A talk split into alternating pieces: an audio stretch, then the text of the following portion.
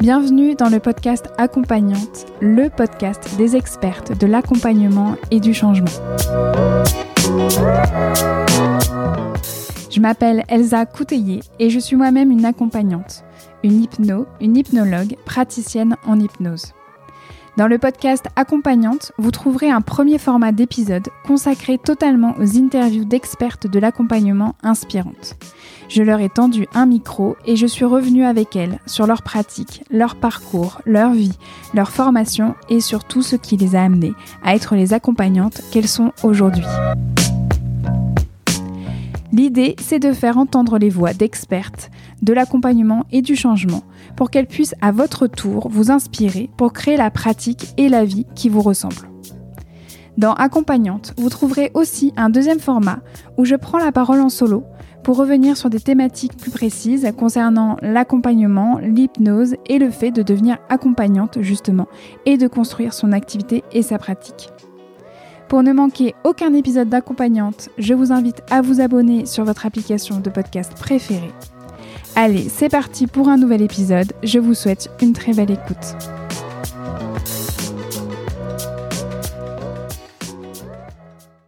Bonjour et bienvenue à vous dans ce nouvel épisode interview d'accompagnante. Je suis très heureuse de vous retrouver, j'espère que vous allez bien.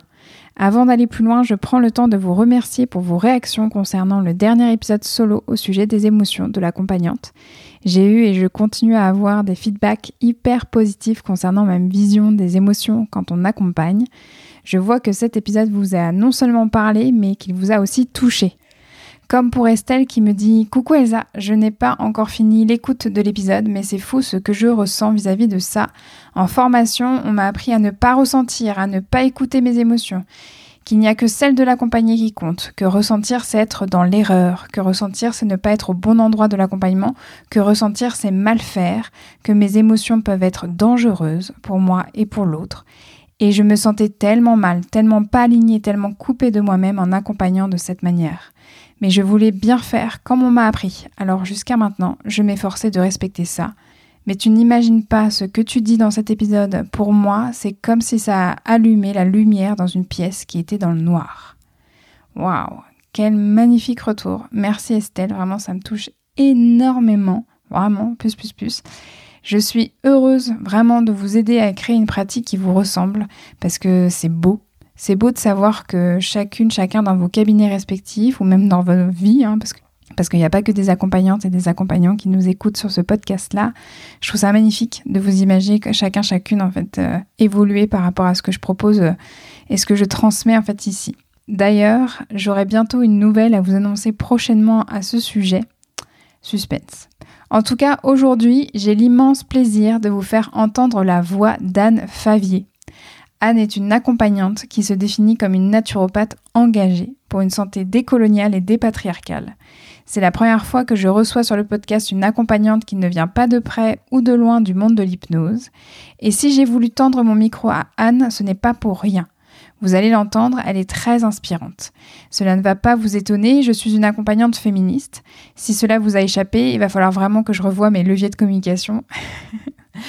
En outre, je suis toujours en réflexion et en recherche pour créer une pratique qui s'aligne pleinement avec mes valeurs et vice-versa.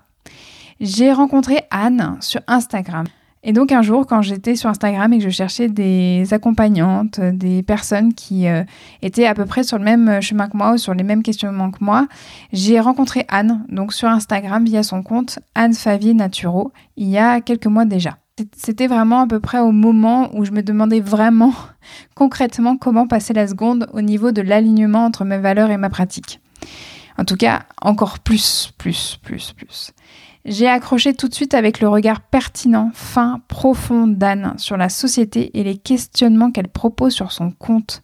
Elle partage ses réflexions et fait réfléchir sur les oppressions systémiques, sur le racisme, l'homophobie, la grossophobie, la transphobie, le capitalisme, le patriarcat, l'intersection des systèmes d'oppression et plein de choses encore. Sa maîtrise de la pédagogie et de la transmission au travers des réseaux sociaux m'impressionne. Son positionnement est fort et bien loin d'un positionnement juste de naturopathe qui donne des astuces santé vite fait bien fait. Non, vraiment là, je suis tombée sur le compte d'une accompagnante aux valeurs fortes et qui a su créer un alignement impactant entre ses valeurs justement et sa pratique.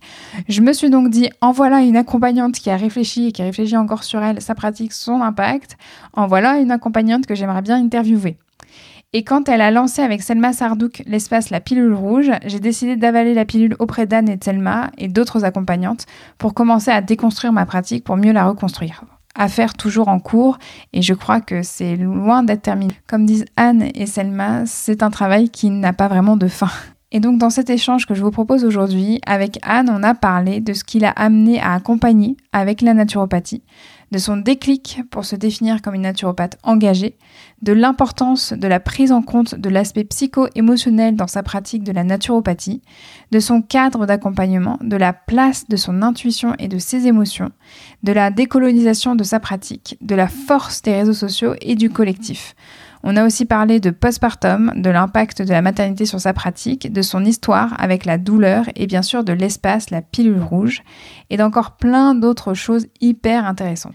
Comme d'habitude, toutes les ressources mentionnées dans cet épisode sont à retrouver dans la section détails de l'épisode sur mon site internet esacoutelier.com slash podcast ou directement dans la description de l'épisode dans votre application de podcast préférée. Suivez-moi sur mon compte Instagram at echypnose, c'est l'espace pour entrer le plus facilement en contact avec moi et pour découvrir ma pratique d'accompagnante. Et si vous aimez cet épisode, si vous adorez accompagnante, participer à son rayonnement en le partageant sur vos réseaux sociaux, avec par exemple une capture d'écran de l'épisode en story avec le hashtag podcast accompagnante en me taguant pour que je vous relaie.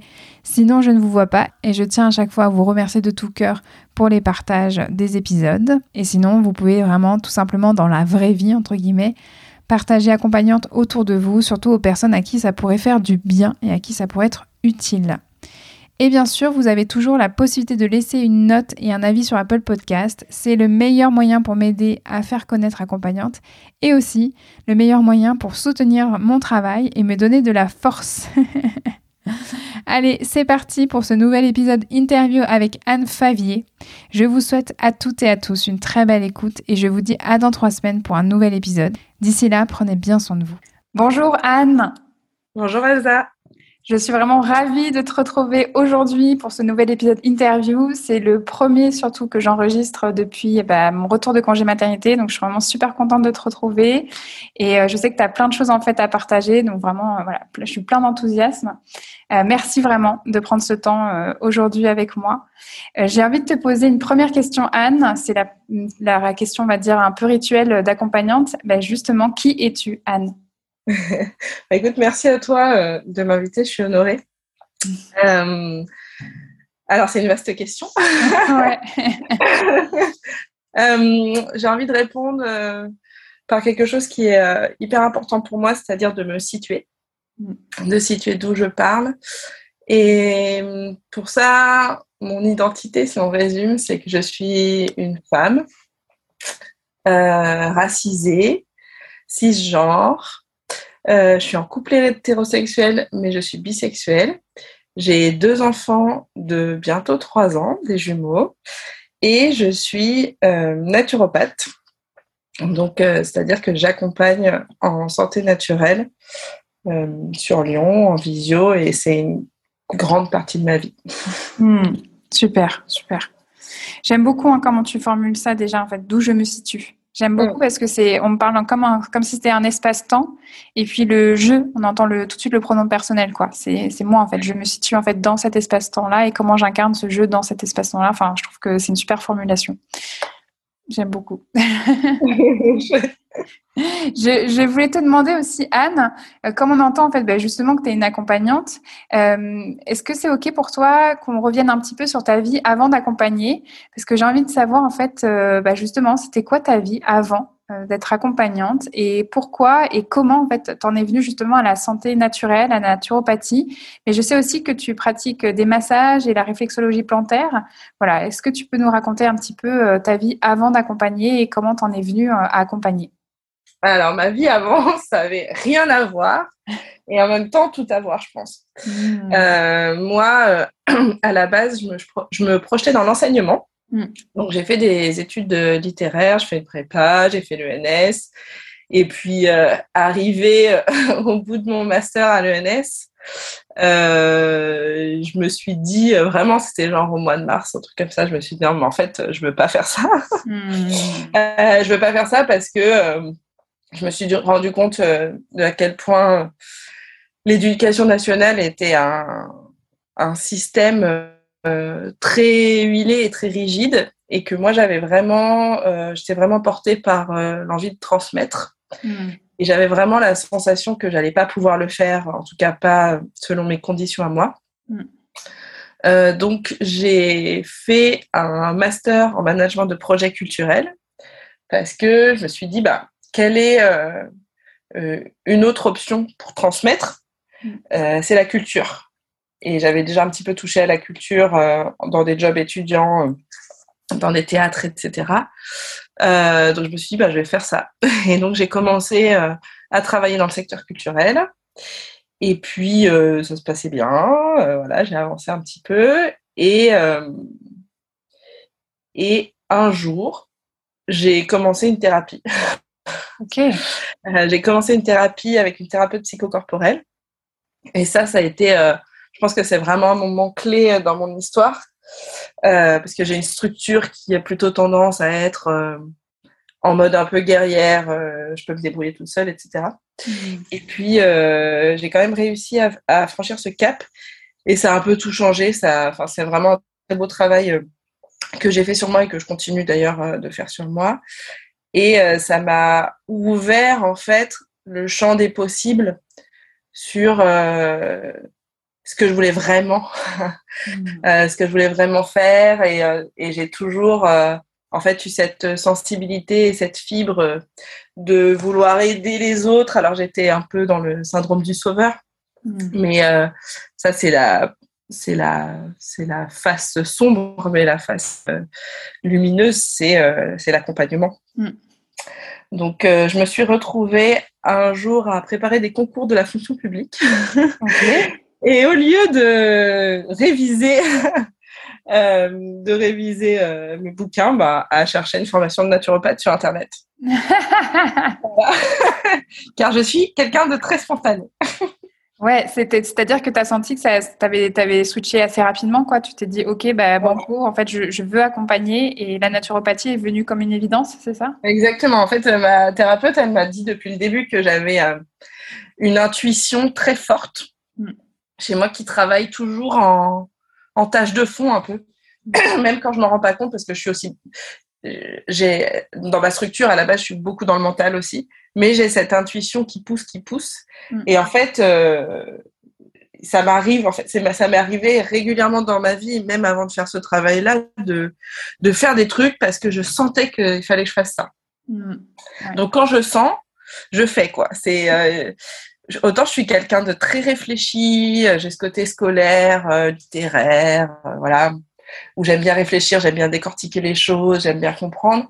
Autant quand je sens quelque chose, j'y vais. Je mhm. tergiverse pas très longtemps. Donc là, j'ai cherché une formation, j'ai trouvé la formation. Je crois que la semaine suivante, j'allais à une réunion d'information et je me suis inscrite tout de suite. Ouais, ok. Ouais, ouais. Top, top. Et parce que tu connaissais déjà d'avant, en fait, euh, la naturopathie, tu étais déjà très au fait de la santé naturelle ou pas du tout euh, C'était comment pour toi? Alors ça, c'est rigolo parce que, euh, en fait, dans ma famille, il y avait pas mal de profs hmm. et il y avait quelques personnes qui travaillaient dans la santé. Donc, ma grand-mère était infirmière, ma mère était soignante. Donc, j'ai toujours un peu baigné dans ce truc de santé mais conventionnel. Mm, mm. Euh, et j'ai toujours entendu les histoires de tout ce qui va pas aussi par rapport à ça. Euh, et en même temps, les belles histoires aussi, euh, tu vois, des, des, un peu des bulles, des temps d'accompagnement où il se passe des belles choses. Et euh, donc ça, déjà, j'ai toujours eu cet intérêt. Et puis, euh, il y a eu ce truc de... Euh, j'ai toujours cherché, en fait, à à me soigner ou à être dans le bien-être avec des choses naturelles. Mm. Et ça, quand j'y réfléchis, je pense que c'est c'est un peu un héritage familial quelque part parce que mon grand-père a un très grand jardin. Donc on a toujours euh, cultivé les plantes du jardin, on a toujours eu cette connexion en fait avec la nature assez forte. Et ma grand-mère maternelle que je ne j'ai pas connu. Euh, j'ai pas eu de lien vraiment avec ma famille maternelle jusqu'à assez tard, mais je pense que malgré tout, ma mère m'a transmis des choses. C'était euh, une personne euh, qui soignait tout le monde avec des plantes. Ok. Ces décoctions, ces machins. Les, les, les, enfants savent pas trop ce que c'était. On n'a pas de recette, de trucs précis. Mais elle avait toujours un petit truc pour euh, soigner les maux du quotidien et, euh, et s'occuper de ses sept enfants. Et euh, j'ai la sensation que voilà, ma mère, à la fois, euh, elle a travaillé dans le secteur à l'hôpital, dans le mmh. secteur médical vraiment conventionnel pur et dur, et à la fois, elle a jamais aimé prendre de médicaments, je pense par cet héritage-là. Mmh. Et à la maison, on a toujours utilisé des choses naturelles pour essayer de se soigner. On n'est pas non plus on n'est pas non plus des métabolismes qui tombent facilement malades. Donc, euh, on a ce rapport-là où euh, on va très rarement chez le médecin, euh, on prend très rarement de médicaments, et du coup, il y avait cette sensibilité-là. Et comme je suis quelqu'un qui m'intéresse à beaucoup de choses, et quand je m'intéresse à quelque chose, je creuse un peu le sujet, ben en fait, je me rends compte que dès petite, j'allais rechercher qu'est-ce qu'on pouvait utiliser pour euh, telle chose, euh, comment s'utiliser les plantes, etc. Et en fait, dans mon épiphanie, euh, dans mon épiphanie, je me suis rendu compte qu'en fait, j'avais déjà plein d'outils que hmm. j'avais mis en place pour moi et, et qui marchent très bien. et, et, en fait, j'en suis venue là parce que j'ai eu des personnes de ma famille qui, ont, qui ont fait des cursus de naturopathie et je me suis dit, bah, c'est ça, en fait. Moi, j'ai envie d'une pratique euh, qui soit globale mmh, mmh, mmh. et qui me permette, tu vois, d'utiliser euh, tous les outils que je maîtrise déjà, plus d'autres euh, que je vais acquérir. Ouais, ouais, super, super. On sent comme en fait ouais, quelque chose qui était déjà là, mais qui a, qui a pris en fait davantage de place, quoi. Comme s'il y avait vraiment, c'était, il était temps, quoi. C'est, un peu comme ça. C'est hyper intéressant. Et, et, juste euh, pour les personnes qui ne connaissent pas du tout peut-être en fait la santé naturelle ou en tout cas le terme naturopathie, est-ce que tu pourrais juste euh, nous expliquer euh, avec tes mots à toi qu'est-ce que ça veut dire pour toi en fait cette pratique-là? Ouais. Alors la naturopathie c'est une médecine traditionnelle qui va utiliser les ressources de la nature pour le bien-être, pour soigner les gens. Donc, euh, il y a plusieurs euh, piliers, si je fais théorique, mais pour peut-être que tout le monde comprenne bien. Mm. Euh, les piliers les plus importants de la naturopathie, c'est l'éducation à la santé. Donc, il y a vraiment cette dimension, quand on est accompagné par un ou une naturopathe, d'apprendre à chaque rendez-vous des choses sur soi, sur le fonctionnement de, du corps humain en général, sur les plantes, etc pour aller de plus en plus vers l'autonomie. Il y a une dimension d'enquêteur mm. le naturopathe ou la naturopathe où on va poser énormément de questions pour avoir le plus d'informations possible et pour pouvoir comprendre le mieux les personnes et arriver à un accompagnement qui soit vraiment ultra personnalisé. On travaille pas, enfin en tout cas, moi je trouve que dans, dans l'essence de la naturopathie, ça n'a pas de sens de travailler avec des protocoles. On travaille vraiment euh, au contact de la personne et de son individualité. C'est une euh, pratique qui est causaliste aussi. Donc, on ne va pas euh, travailler sur les symptômes parce qu'avec des produits naturels, même avec des plantes ou des huiles essentielles, on peut travailler sur les symptômes. Mais nous, ce qu'on va rechercher, c'est d'essayer de comprendre la cause, d'où viennent les déséquilibres pour résoudre à ce niveau-là. Euh, je donne un exemple. Quelqu'un qui qui euh, toujours, euh, qui est toujours euh, ombré au niveau respiratoire, par mmh. exemple. bah en fait, ça peut être pour plein de raisons possibles. Ça peut être par rapport à une sensibilité pulmonaire. ça peut être par rapport à une, une anatomie particulière sur la sphère ORL, mmh. mais ça peut être aussi parce que cette personne a un foie surchargé. Mmh. Et euh, la raison du foie surchargé, ça peut être aussi bien euh, euh une mauvaise alimentation qu'une prise importante de médicaments, qu'un stress important. Ça peut être voilà, ça peut être plein de choses. Et pour les, les j'ai plein de personnes qui viennent me voir apparemment pour les mêmes raisons, hmm. mais à qui je prends pas du tout le même accompagnement. Ouais. Ah, c'est hyper intéressant. Ça résonne beaucoup avec euh, ma pratique, en tout cas, de, aussi de, de voilà, d'accompagnante en thérapie bref. Quoi. Super. Et on sent aussi, hein, quand tu parles d'éducation à la santé, finalement, ça fait un peu la boucle avec ton envie d'enseigner.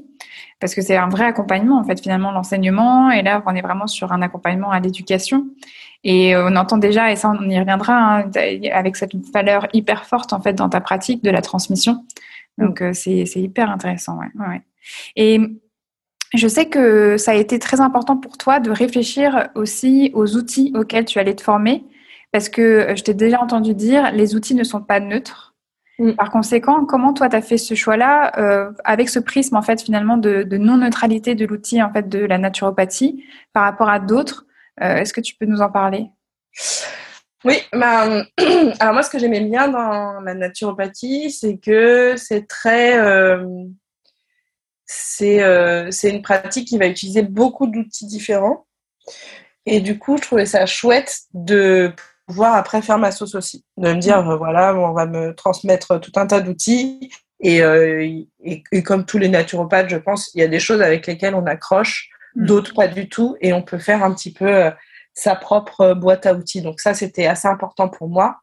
Et puis, j'étais vraiment intéressée par la vision holistique, la vision globale, et pas, voilà, j'aurais pas été aromathérapeute, par exemple. Hmm. Même, si l'aromathérapie, on peut avoir une vision globale, mais j'avais vraiment envie que ça soit le plus large possible. Pour après, moi, resserrer le champ peut-être sur certaines choses, mais euh, d'avoir vraiment cette liberté-là euh, à la base.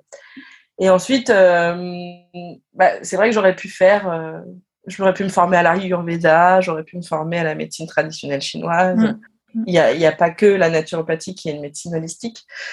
Mais pour moi, c'était important de ne pas aller euh, sur une pratique qui soit pas connectée à ma culture à moi. Mm.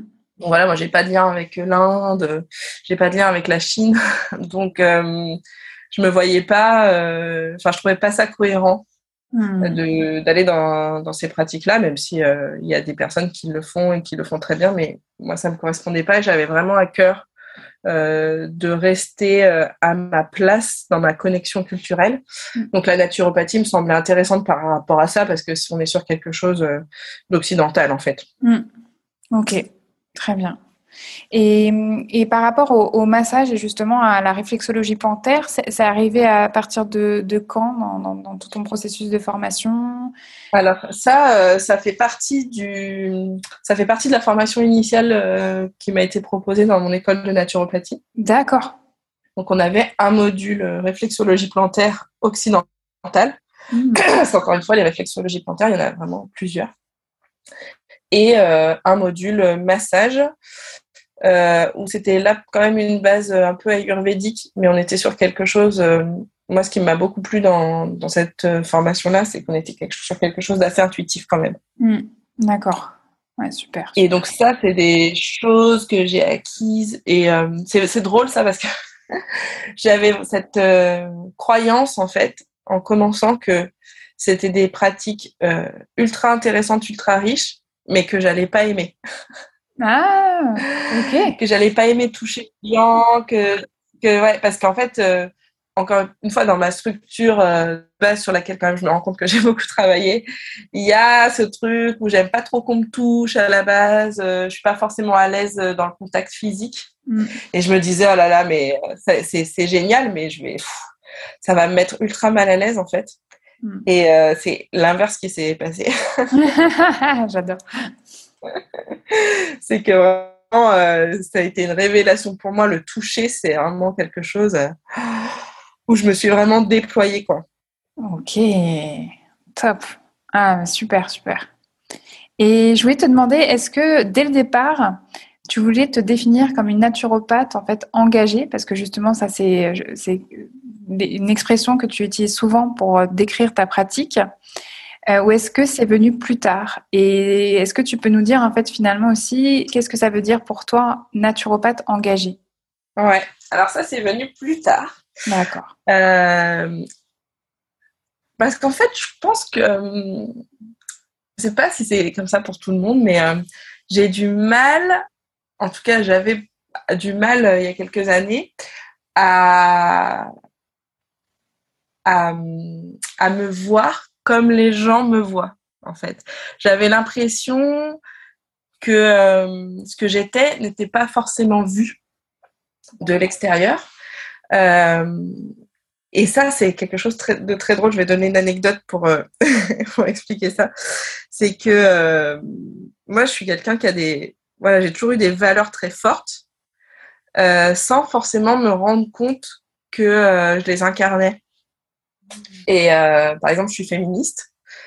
Et je suis, j'ai été contactée sur Instagram il y a quelques temps par une fille avec qui j'étais au collège en classe. Okay et euh, qui a suivi mon compte, qui m'a reconnu et tout. On a discuté. Et elle me disait, euh, mais euh, tu étais déjà comme ça à l'époque. Elle me disait, tu étais déjà féministe à l'époque, tu étais déjà vocale en fait sur les sujets qui te tenaient à cœur. Et moi, j'avais vraiment pas l'impression, quoi. Donc c'est vraiment drôle.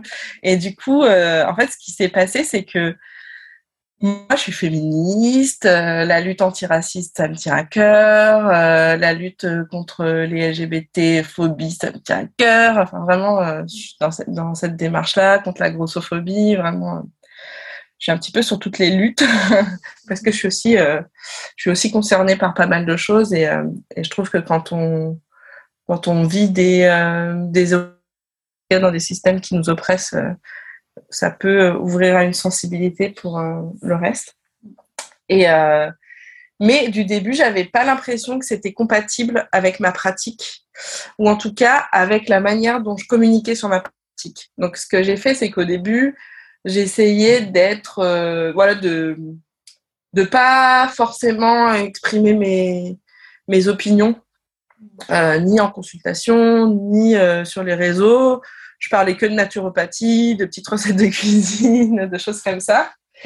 Et en même temps, euh, j'avais envie de parler un peu euh, de, des, des, des, causes et des valeurs qui me portent. Mais je me disais, oh là là, les gens, ils sont pas là pour ça, ça va les saouler. Il euh, n'y a aucun rapport. Enfin, voilà. Et puis, euh, et puis, il y a eu Black Lives Matter. Et, euh, et en fait, ce truc, en fait, c'est cet élan qu'il y a eu euh, avec euh, toutes ces personnes euh, racisées qui, pas qui ont osé parler tant que ça, mais je pense qu'ils ont été plus entendus, plus relayés. Ça a fait clic en fait dans ma tête de me dire, mais en fait, si, il y a un lien qui est évident. euh, il est évident le lien parce que euh, on est dans une société qui est sexiste, qui est raciste, qui est homophobe, qui est validiste, qui est grossophobe, etc. Et qu'en fait, on peut pas faire comme si euh, on, on, faisait abstraction de tout ça parce qu'on est dans, un, dans une pratique d'accompagnement et de soins. Et au contraire, en fait, euh, ça c'est entremêlé et c'est des sujets qu'il faut qu'on aborde pour que les personnes puissent euh, réellement aller mieux. Et c'est à partir de là, en fait, je me suis un peu dit fuck it. je me suis dit, c'est bon, moi aussi j'ai envie de parler, en fait, euh, moi aussi ça me saoule, moi aussi il y a des trucs que je trouve pas normaux et tout.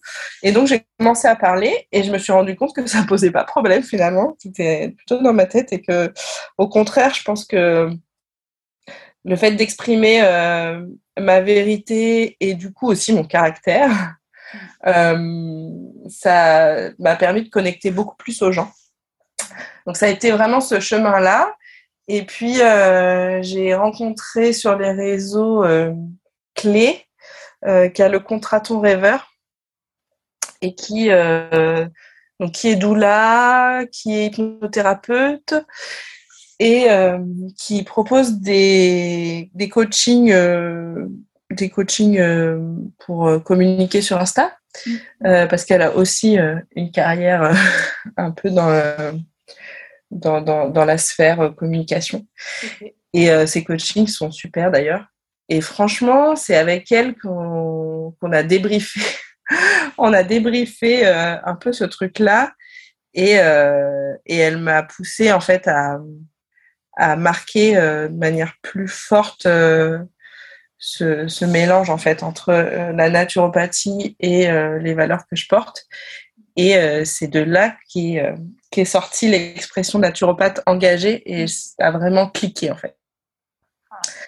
Donc ça veut dire quoi, naturopathe engagé Ça veut dire que euh, quand on vient me voir, on vient pas voir euh, une thérapeute qui se s'installe dans une espèce de posture de neutralité euh, avec le même traitement pour tout le monde, enfin cette espèce d'idée de d'égalité euh, à la française et tout. On vient voir quelqu'un qui euh, a des compétences euh, en accompagnement naturel, qui a les outils, qui a les informations qui permettent d'avancer. Et on vient voir quelqu'un qui assume des convictions et des valeurs très fortes. Et ça, c'est super important parce que moi, j'accompagne pas des personnes qui sont pas en accord avec les valeurs que je porte, en fait.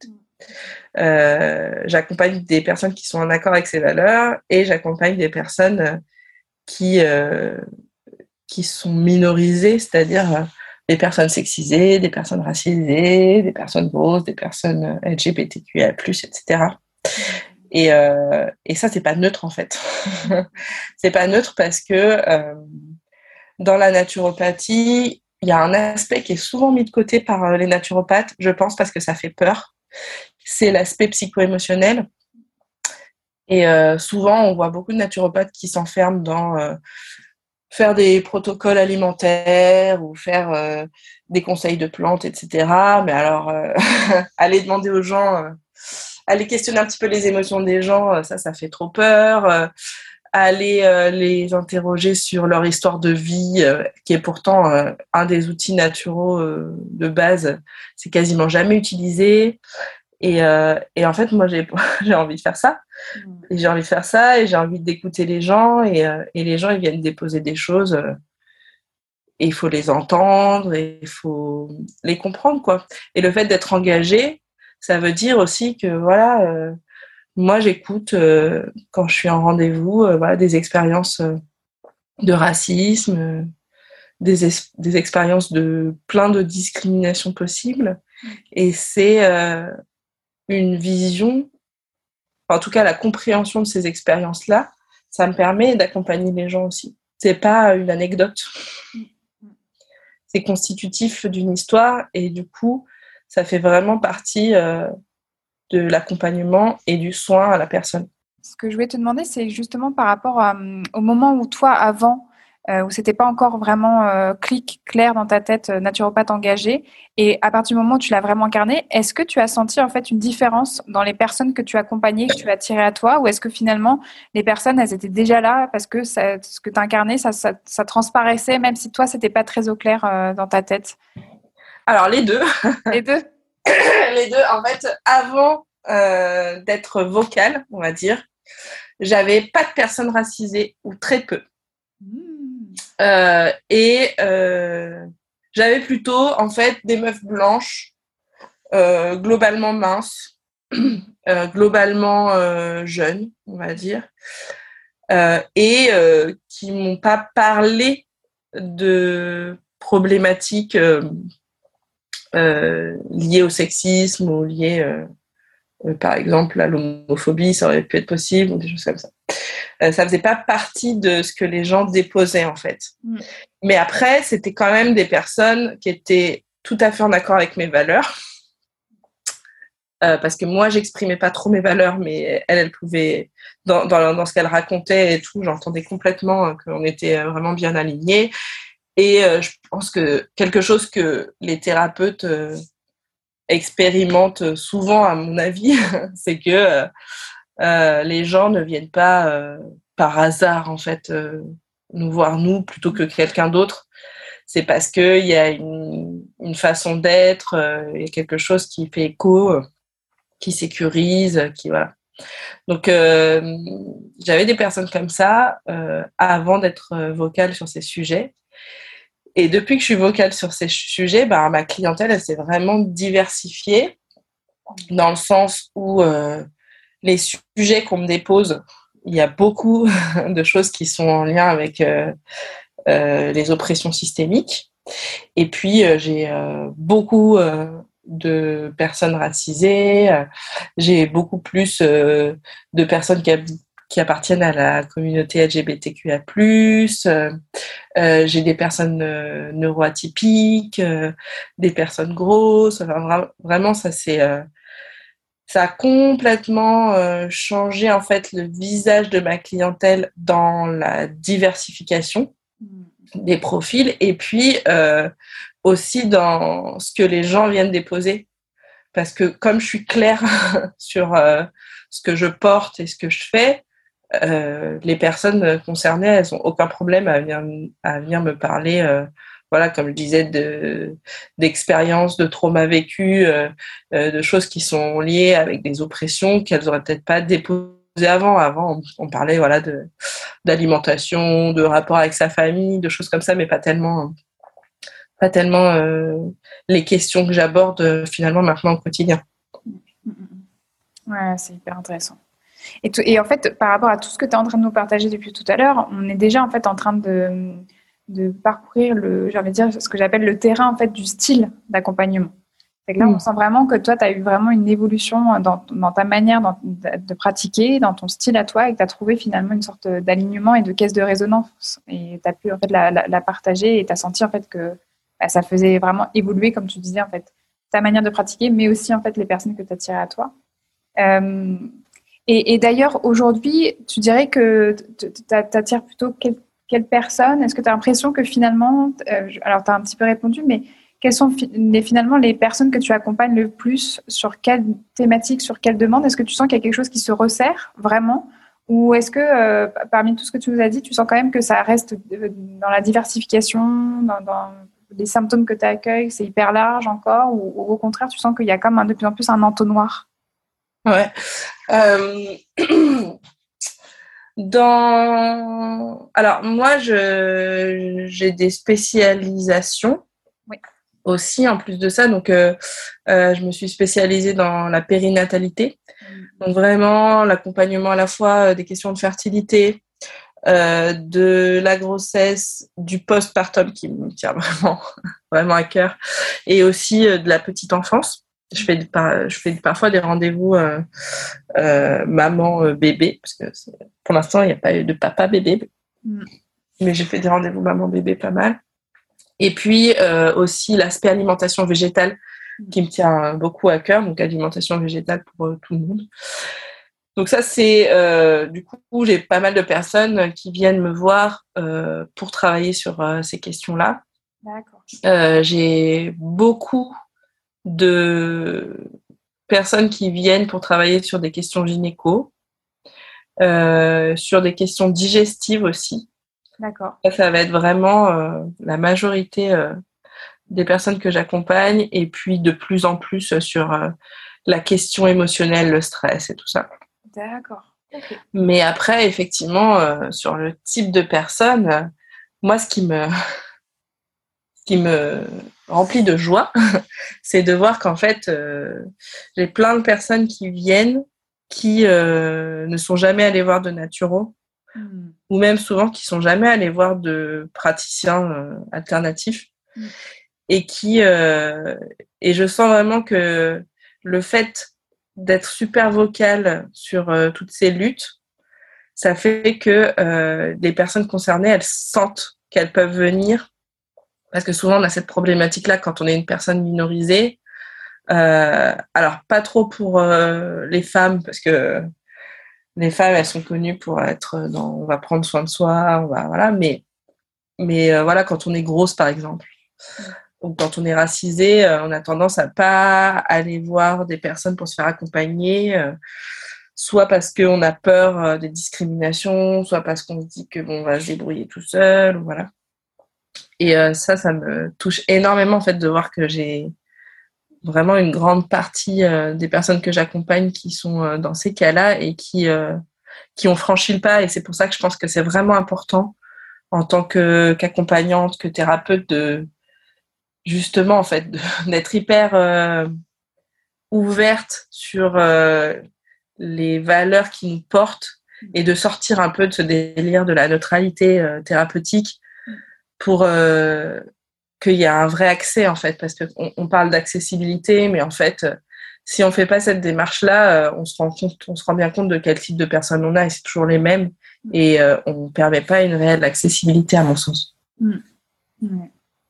Et, ça, ça, moi, ça fait résonance par rapport à ce que tu m'avais dit sur l'importance pour toi, justement, de créer un cadre sécurisé et sécurisant pour tes accompagnés est-ce que tu peux nous en dire plus? Comment toi, tu crées au quotidien en fait ce cadre sécurisé et sécurisant? Et qu'est-ce que ça veut dire peut-être d'ailleurs en fait pour toi, euh, cadre sécurisé et sécurisant? Ouais. en fait, euh, c'est drôle parce que dans l'accompagnement, on parle beaucoup de cadre. Mm-hmm. Mais je trouve que c'est un cadre qui est euh, vachement rigide, tu vois. C'est les horaires, c'est la somme d'argent, c'est les horaires, c'est euh, où s'arrête euh, où s'arrête l'accompagnement, commence l'accompagnement, s'arrête l'accompagnement et tout ça. Et en fait, moi, je suis pas du tout là-dedans. euh, je suis pas du tout là-dedans et euh, je pense que c'est important de réfléchir au cadre parce qu'en fait, euh, qu'est-ce qui sécurise réellement en fait? Qu'est-ce qui sécurise qui? Pour moi, c'est le, le, le, cadre. Bon, je le pose de toute façon euh, je le pose en étant euh, ouverte sur qui je suis. Mm. le fait de dire c'est ça mes valeurs, le fait de dire euh, ça c'est pas possible en fait dans notre société, le fait de dire moi je travaille de telle, de telle manière, en fait c'est un cadre. Et, et, tu vois, peut-être que pour certains thérapeutes, ce serait complètement n'importe quoi. Mais moi, par exemple, je, je propose donc des rendez-vous, donc euh, plutôt des rendez-vous mensuels, euh, en tout cas au début quand on travaille sur une problématique, euh, et j'insiste sur le fait que je suis disponible entre les rendez-vous pour les personnes. Donc par exemple, s'il se passe, s'il y a des des analyses médicales ou qu'il se passe quelque chose qui qui inquiètent les personnes euh, par rapport à des modifications qu'on fait ou quoi, euh, moi je dis aux personnes que j'accompagne que c'est complètement ok de m'écrire un message euh, et puis ça me permet de soit lever des inquiétudes, soit faire des petits réajustements, tu vois, où je vois, je trouve pas que ça ait un sens d'attendre un mois dans l'inconfort pour me revoir et me dire ah, en fait pendant un mois euh, j'étais pas bien là nanani nanana alors que euh, on aurait pu m'envoyer un message et puis euh, faire un petit ajustement qu'on pourrait tout changer mm, mm. donc ça peut-être que c'est complètement what the fuck pour des gens mais mais ça fait partie de mon cadre en fait mm. et ça fait partie de ce que je propose et je trouve ça super important parce que je suis dans une relation vraiment c'est l'humain quoi. Tu vois c'est l'humain au centre. Euh, euh, par exemple je tutoie aussi euh, les personnes que j'accompagne si c'est ok pour elles. Je demande toujours en début de rendez-vous et, on se tutoie. Parce que je trouve que la relation de proximité c'est une relation où les choses peuvent naître.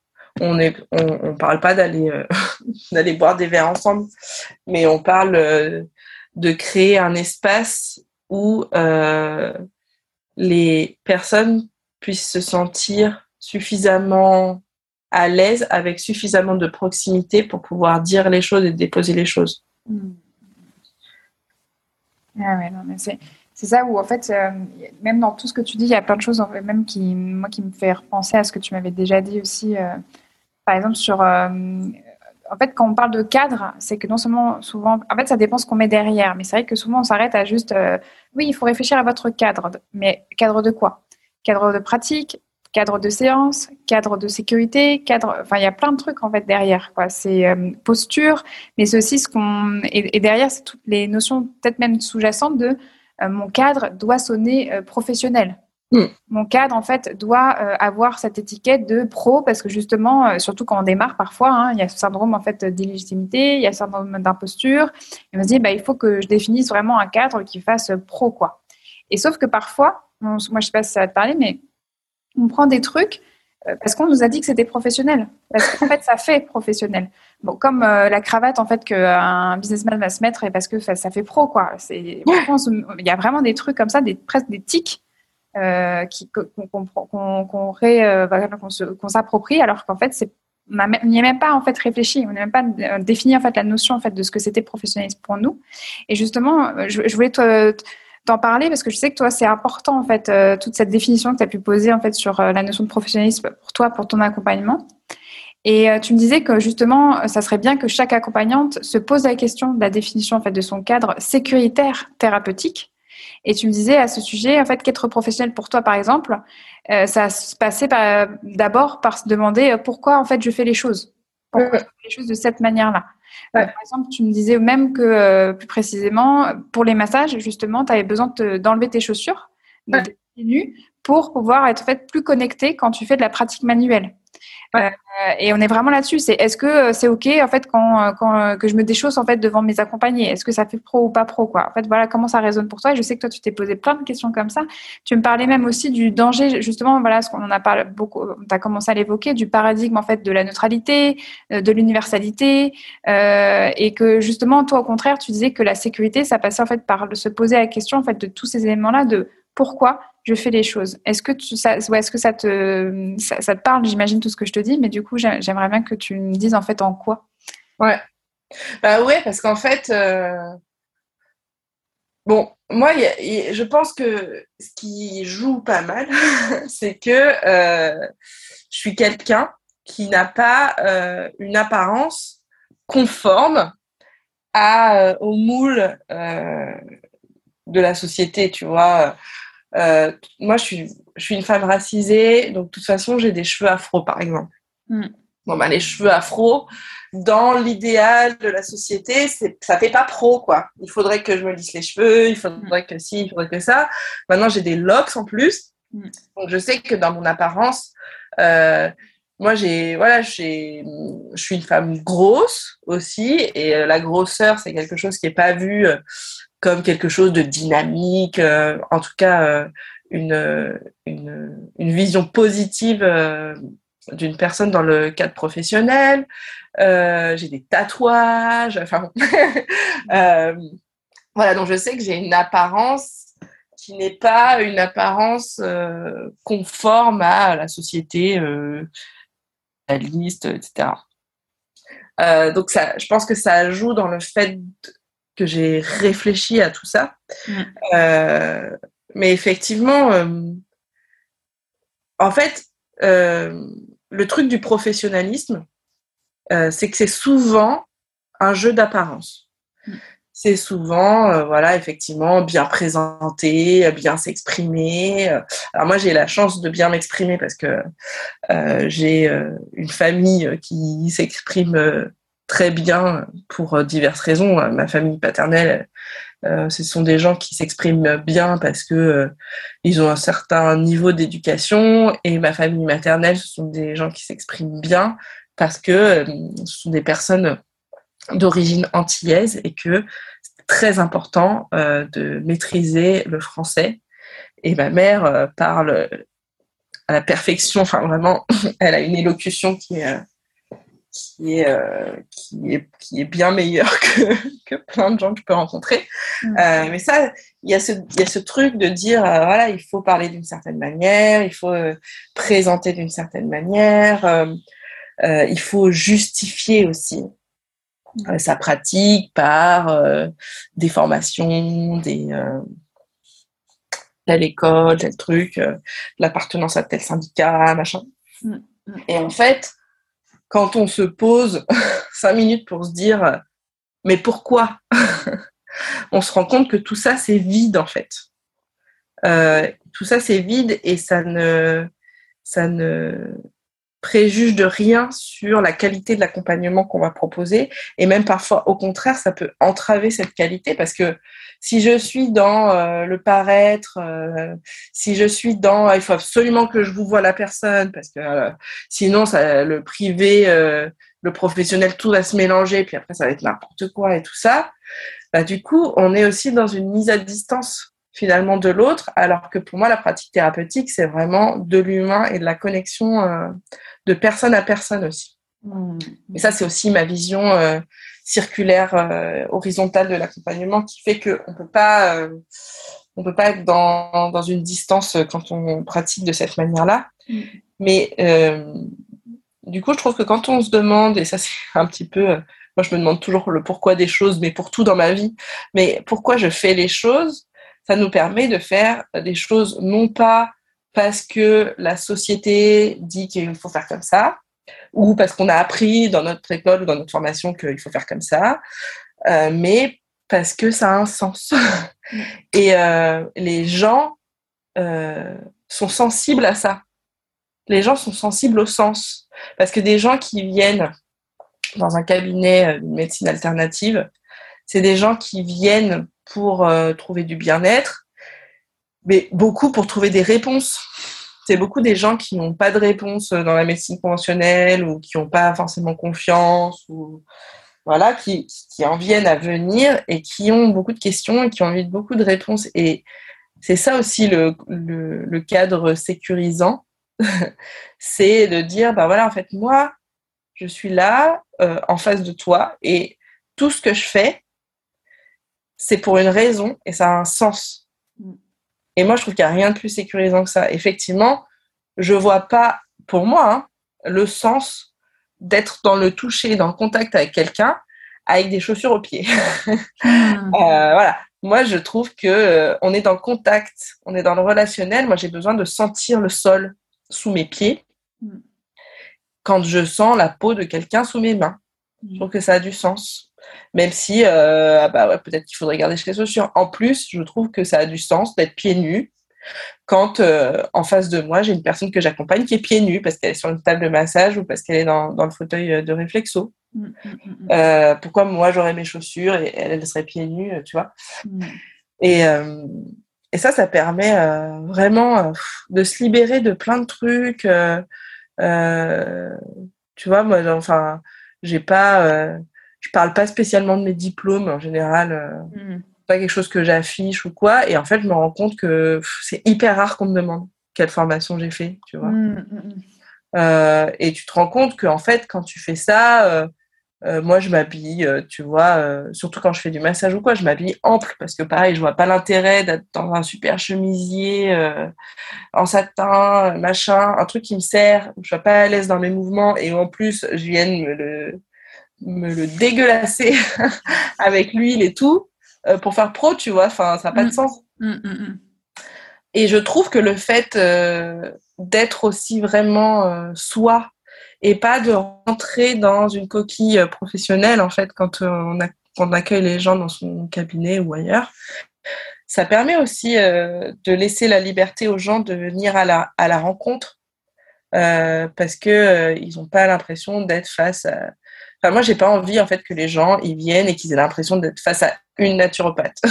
j'ai l'impression, j'ai envie qu'ils viennent et qu'ils sentent qu'ils sont face à Anne, mm. qui est naturopathe. Mm. Voilà. ça c'est hyper fort là ce que tu dis parce que ça rebondit directement sur un truc que, tu, que je t'avais déjà entendu dire. Le premier outil du thérapeute, c'est le thérapeute. Donc là, on est vraiment là-dessus quoi. C'est pas l'outil, c'est pas même la posture, c'est en fait Anne quoi. C'est vraiment ça quoi. Ok. Ouais, carrément. Et c'est pour ça que moi, mon avis, c'est que toutes les personnes qui veulent être accompagnées thérapeute devraient faire une thérapie. Ouais. Et, je trouve que ça manque, euh, par exemple, c'est pas du tout euh, euh, requis en école de naturopathie, mais ça manque parce que tu vois ce que je disais tout à l'heure sur ah oui, on a peur d'aller un peu questionner les gens sur leurs émotions, machin, mais enfin, on est du coup on, on on crée des, des professionnels qui sont dans une espèce de posture de pseudo-neutralité. Mm. Parce que, attention, si on n'est pas dans la neutralité, on peut projeter des trucs et tout, mais qui n'ont pas du tout fait de travail sur eux. Donc euh, finalement, c'est eux qui projettent. Mm. Tu vois, tu peux pas savoir, tu peux pas sentir euh, où tu risques de projeter et où tu projettes si tu n'as pas fait le travail sur toi. Peu importe si tu t'armes d'une posture de neutralité, ça c'est pas ça qui va protéger euh, ni toi ni l'autre. Donc, euh, je trouve ça hyper important de travailler sur soi sur le plan perso. je trouve ça hyper important d'incarner ses valeurs parce qu'on peut pas, c'est impossible en fait de, de se dire je mets mes valeurs à la porte quand euh, j'accompagne quelqu'un. et, euh, moi, enfin, moi, euh, je, c'est pas possible, quoi. Je pense que il faut avoir la liberté de dire, bah, en fait, euh, moi, je n'ai pas envie d'accompagner telle personne, par exemple, aussi. Et là, on n'est plus dans la posture d'égalité, de on, produit euh, le même soin pour tout le monde et tout. Enfin, moi, ça m'est pas vraiment arrivé, mais je veux dire, il y, a des personnes, euh, c'est, c'est non, quoi. Et il faut, il faut avoir la liberté de, de se le dire. Mm, mm, mm, et des personnes, c'est un grand oui. oui. Bah, en fait, c'est en fait même moi, c'est mon vœu hein, euh, pour euh, pour toutes les personnes qui vous écoutent et qui accompagnent, c'est euh, c'est qu'à chaque personne en fait qui toque à leur porte et qui ont besoin d'aide, c'est que ça quand elles ouvrent la porte, c'est ah oui, ah bah oui, ah bah oui, bien sûr, voilà, que ça soit cette évidence là quoi. Je pense que c'est le plus gros kiff en fait qu'on peut s'offrir en fait en tant qu'accompagnante quoi, c'est d'arriver en fait à vraiment accompagner, c'est toujours en fait avec ce grand oui. Je sais pas si ça te parle quand je te dis ça. Mais ouais, mais c'est ça c'est ça. Enfin, moi, je me rends compte que je kiffe vraiment ce que je fais mm. parce que je rencontre des personnes et qui sont, euh, je les trouve toutes euh, aussi géniales les unes que les autres. Mm, mm, et à chaque fois, je me dis waouh quoi. Et je leur dis aussi waouh les choses qu'elles ont pu traverser, euh, ce qu'elles ont pu développer. Enfin, c'est, moi, je trouve ça vraiment ultra merveilleux quoi. Et si on n'est pas dans si on n'est pas là-dedans quand on accompagne, je vois pas vraiment ce qu'on apporte euh, à la personne en face, quoi. On ne mm. fait pas du bien à soi et est-ce qu'on accompagne réellement la personne en face? Je suis pas vraiment sûre. Mm. Parce que c'est ça, en fait, tu me parlais du travail sur toi. Euh, tu avais utilisé, c'est comme une sorte de métaphore. Tu disais que c'était comme une descente en fait à l'intérieur de toi. Euh, voilà, tu avais visité en fait et que tu visites toujours, hein, c'est toujours en cours. Hein, ce que tu me disais, la thérapie psychocorporelle, c'était euh, des endroits délaissés, oubliés, et que quelque part en fait, c'était en prendre soin, les nettoyer, les redécouvrir, aller dans une grotte de plus en plus profond. Et qu'en gros, en fait, quand tu as quelqu'un en face de toi et que tu dis quelque chose, t'es pas en train de dire un truc théorique. Tu es descendu en fait. tu sais de quoi tu parles. C'est ça. Et en fait, il y a des. La différence, je trouve, euh, fondamentale entre euh, les thérapeutes, c'est ceux qui sont descendus et ceux qui ne sont pas descendus. Et, euh, quand tu n'es pas descendu, tu es vraiment dans l'étage mental, tu es dans la réflexion, tu es dans le cerveau. C'est ce qui est, un, qui est un étage essentiel. Mais tu ne peux pas être que là-dedans quand tu es dans une relation d'accompagnement. Tu ne peux pas échanger avec quelqu'un de cerveau à cerveau. Sinon, la personne, elle peut aller s'acheter des bouquins, euh, elle peut aller sur Internet faire des recherches, euh, elle peut. Voilà. Si tu es descendu, du coup, tu es dans une relation aussi de ventre à ventre. Moi, j'imagine, euh, j'aime, enfin, je le visualise comme un fil, en fait, de nombril à nombril, tu vois, entre, entre moi puis la personne qui est en face.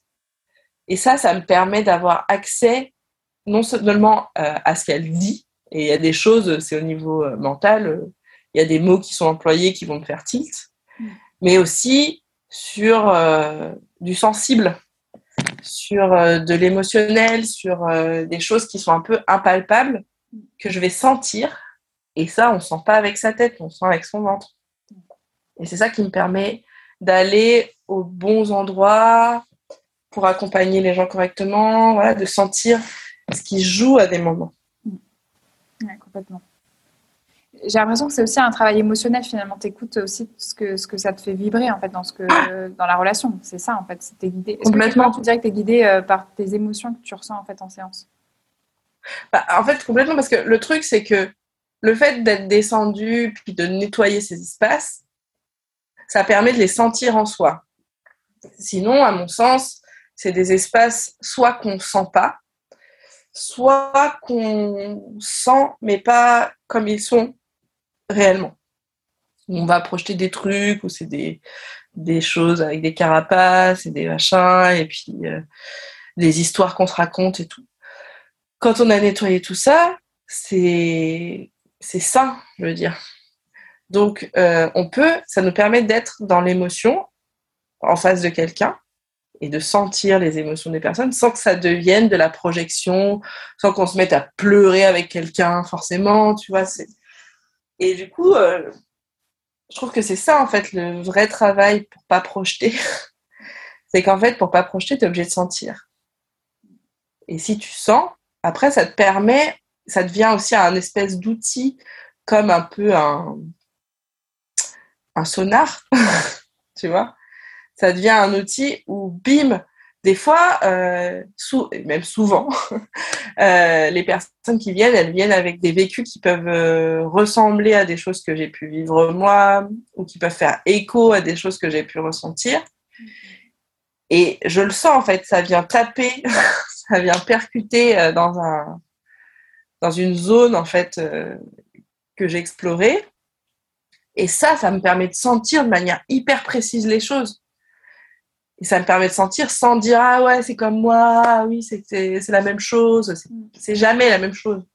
Mais euh, ça permet d'appréhender les choses de manière ultra fine en fait. C'est comme euh, un outil en fait qu'on aiguise euh, de plus en plus en fait. Si tu si tu vas pas visiter ça, ben tu as un gros caillou voilà qui qui n'arrive pas à trancher grand chose. Et puis, plus tu vas visiter, plus tu aiguises euh, comme un silex, tu vois, et puis plus euh, tu sens finement les choses. Ouais. ouais.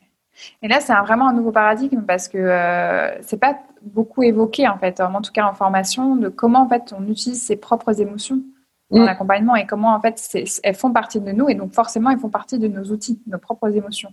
Alors que souvent en fait si on reste sur le vraiment sur le postulat de la neutralité, euh, que ce soit la neutralité dans l'accueil de la personne ou la neutralité même de soi à soi dans la, dans, dans la communication avec l'autre, je pense qu'on loupe un gros truc. Et bah en plus, on se fourvoie, en fait. On s'aveugle. Parce que c'est pas un bouton on-off, en fait, qu'on active au début de la séance. C'est pas possible.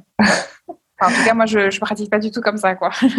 non, c'est clair. Et puis, en plus, euh, je trouve que ça a une richesse. C'est que, enfin, ma manière de pratiquer aussi, c'est d'être euh, vraiment dans le relationnel euh, profond en fait avec, avec la personne que j'accompagne mm. euh, dans, cette, dans, ce, dans cette sensation-là et de porter aussi tous ces, tous ces vécus en fait de toutes les personnes que j'accompagne en moi quand je fais une séance avec quelqu'un. Mm. Et je me rends compte qu'en fait, ma pratique, elle s'enrichit de ça. Parce que plus je rencontre des gens et que je rencontre réellement des gens euh, dans leur intégralité, en fait, euh, plus j'affine aussi euh, ma sensibilité sur plein de choses et mieux j'accompagne les nouvelles personnes qui arrivent. Et du coup, c'est pas. Il y a des fois, maintenant, il y a des choses qui vont pas venir faire écho à mon vécu à moi, mais qui vont venir faire écho à d'autres vécus qui m'ont été partagés. Et ça me permet de tout de suite mieux comprendre sans encore une fois projeter et dire c'est la même chose, c'est parce que vraiment j'insiste sur le fait que c'est jamais la même chose, mais ça me permet d'avoir une compréhension de plus en plus fine en fait euh, sur le, plan du sensible. Oui, exactement. c'est hyper intéressant. Et, en fait, finalement, de ce que j'entends, c'est euh, comment ça nourrit finalement ton regard et, ton, et ta sensibilité euh, dans ta pratique. Et tu me disais que même, en fait, et c'est là où je t'avais dit dans le pré-interview que tu étais loin d'être paresseuse, c'est que aussi, en fait, euh, à côté, au quotidien, c'est hyper important pour toi de rester curieuse et de, de, déconstruire en fait ton regard au quotidien aussi pour élargir la normalité, façonner ton paysage en fait mental, ton paysage intérieur avec des personnes qui ne rentrent pas dans la norme. Est-ce que tu peux nous raconter? Alors moi, je suis quelqu'un de très curieux. je suis quelqu'un de très curieux qui m'intéresse à tout. Et vraiment, euh, je pense qu'en fait, quand j'y réfléchis, dès que quand je rencontre des gens qui me parlent de leur métier et tout, je me dis j'aurais pu, j'aurais presque, j'aurais été intéressée par presque tout en fait. je trouve qu'il y a, y a pas les bullshit jobs, hein, mais, mais tu vois, ah, tout est super intéressant, quoi. Ah, ça me parle grave. Des fois, je me dis, ah ouais, mais ça, c'est trop cool, et ça aussi, c'est trop cool, et tout. Et je trouve que la curiosité, c'est quelque chose dans le monde du travail qui est un peu ambivalent. Tu sais, on te dit, ouais, en entretien d'embauche, faut pas trop dire que tu es curieux, parce que... Euh, parce qu'il faut, euh, faut avoir un peu comme ça une posture de retrait, et de pas de pas passer pour quelqu'un qui fouine et tout. Après, euh, un naturopathe, ce qui est cool, c'est que c'est vraiment un fouineur.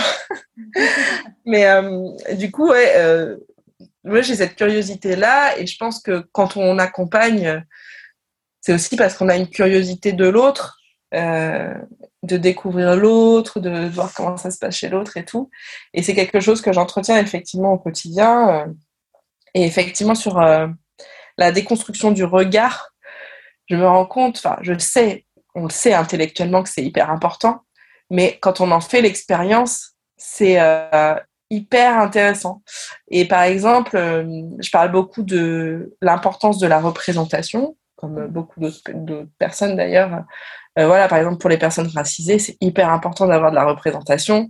Et ça a été très difficile, en fait, dans l'enfance de grandir avec, tu vois, zéro rôle modèle à la télé, euh, dans les films, dans les livres, mais même les livres, tu vois, euh, les livres pour enfants où les héros c'est que des garçons, enfin voilà, tout ça, ça pose problème. Et, euh, et là, on a une chance avec Internet et on a quand même une, un, accès à un grand, grand nombre de contenus et une grande diversité de contenus avec n'importe qui qui peut créer du contenu. Ça nous permet vraiment d'élargir en fait ce paysage mental-là. Et je me suis fait la réflexion euh, de ça avec TikTok, par exemple. Donc, euh, je trouve, parce que TikTok, c'est vrai comme c'est de la vidéo et puis qu'il y a beaucoup, beaucoup de contenu et tout ça, je trouve que c'est assez visible. Et par exemple, euh, je me suis mis à suivre des personnes qui sont complètement hors normes par rapport à la société. par exemple, je suis une femme lesbienne américaine qui a eu une apparence ultra masculine. Et euh, c'est vrai que quand on la regarde, on pourrait facilement se dire que c'est un homme en fait. La limite, elle est assez fine. Et je trouve ça super intéressant parce qu'en fait, plus je regarde son contenu, plus j'intègre que c'est une femme en fait et que euh, et qu'en fait les femmes elles peuvent ressembler à ça aussi. Euh, et ça, c'est super, super important. Et, et, et, ça change tout. Et pareil, voir euh, des créatrices euh, qui sont grosses, euh, faire du contenu vidéo, bah, c'est aussi se dire, ouais, bah, en fait, c'est pas un, un, joli corps. Déjà, est-ce que c'est ça l'intérêt? Est-ce qu'on est là pour avoir des jolis corps? Mais au-delà de ça, c'est quoi un joli corps en fait? C'est pas forcément un corps mince, un corps ci, un corps ça. Euh, et puis ça permet aussi de découvrir plein de choses euh, et plein de gens avec qui on n'aurait jamais été en contact. Par exemple, il y a une, il y a une créatrice sur TikTok qui a euh, le syndrome Gilles de la Tourette. Et euh, après, c'est un syndrome qui euh, peut être plus ou moins euh, important selon les personnes, mais elle, c'est vraiment important. Elle a des tics très forts tout le temps et tout ça. Et en fait, je trouve que ça fait du bien de regarder son contenu parce que au début, tu regardes et tu te dis, euh, es vachement perturbé par tous les tics. Et puis des fois, tu te demandes, euh, il y a des tics, tu sais pas trop si c'est un tic ou pas. Et ça te déconcentre euh, vachement, enfin en tout cas, ça attire vachement ton regard. Et en fait, plus tu regardes ces vidéos, moins tu fais attention à ces tics. et puis au bout d'un moment, ça rentre dans une espèce de normalité en fait. Et je me dis, c'est super chouette parce qu'en fait, on est dans une ère où on n'a pas besoin de rencontrer en vrai des gens différents, ce qui n'est pas forcément hyper facile. Euh, on peut les rencontrer de manière virtuelle et faire en sorte qu'en fait, euh, on modifie notre normalité. Ouais. Ah, mais c'est super. Franchement, c'est, en fait, ça prend un, tout autre euh, aspect et encore plus fort quand on dit les réseaux sociaux en fait peuvent être puissants, peuvent être en fait mettre de vraiment jouer leur rôle de connexion et de partage. là, on est vraiment là-dessus, quoi. Mais carrément, et tu vois, euh, euh, on parle pas mal d'autisme. Enfin, en tout cas, j'ai l'impression parce que dans mes réseaux sociaux à moi, il y a, on parle pas mal de, de la question de l'autisme, et je trouve ça super intéressant parce qu'en fait, il y a quelques années, c'était quoi la vision de l'autisme, quoi? C'est la vision euh, euh, Rainman, tu vois, machin. Alors qu'en fait, des personnes autistes, on, on en côtoie plein au quotidien sans forcément le savoir et, euh, et savoir euh, qu'est-ce que ça implique pour elles en fait dans leur vécu. Euh, tu vois comment déconstruire aussi comment on se comporte, qu'est-ce qui est ok, pas ok. Enfin, tu vois, je trouve que c'est d'une richesse incroyable. Oui, complètement. Parce qu'avant, on était dans une ère euh, ça fait un peu dinosaure avant Internet, tu vois.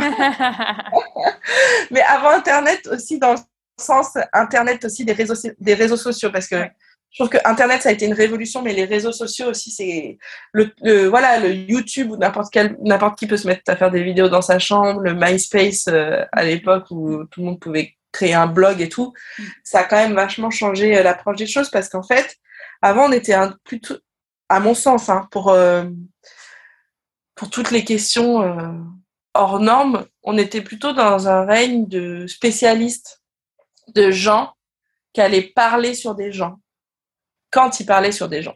Donc déjà, il y avait plein de choses qu'on ne savait pas, plein de problématiques qui n'étaient jamais abordées. Et puis quand elles étaient abordées, elles étaient abordées par des spécialistes, des experts.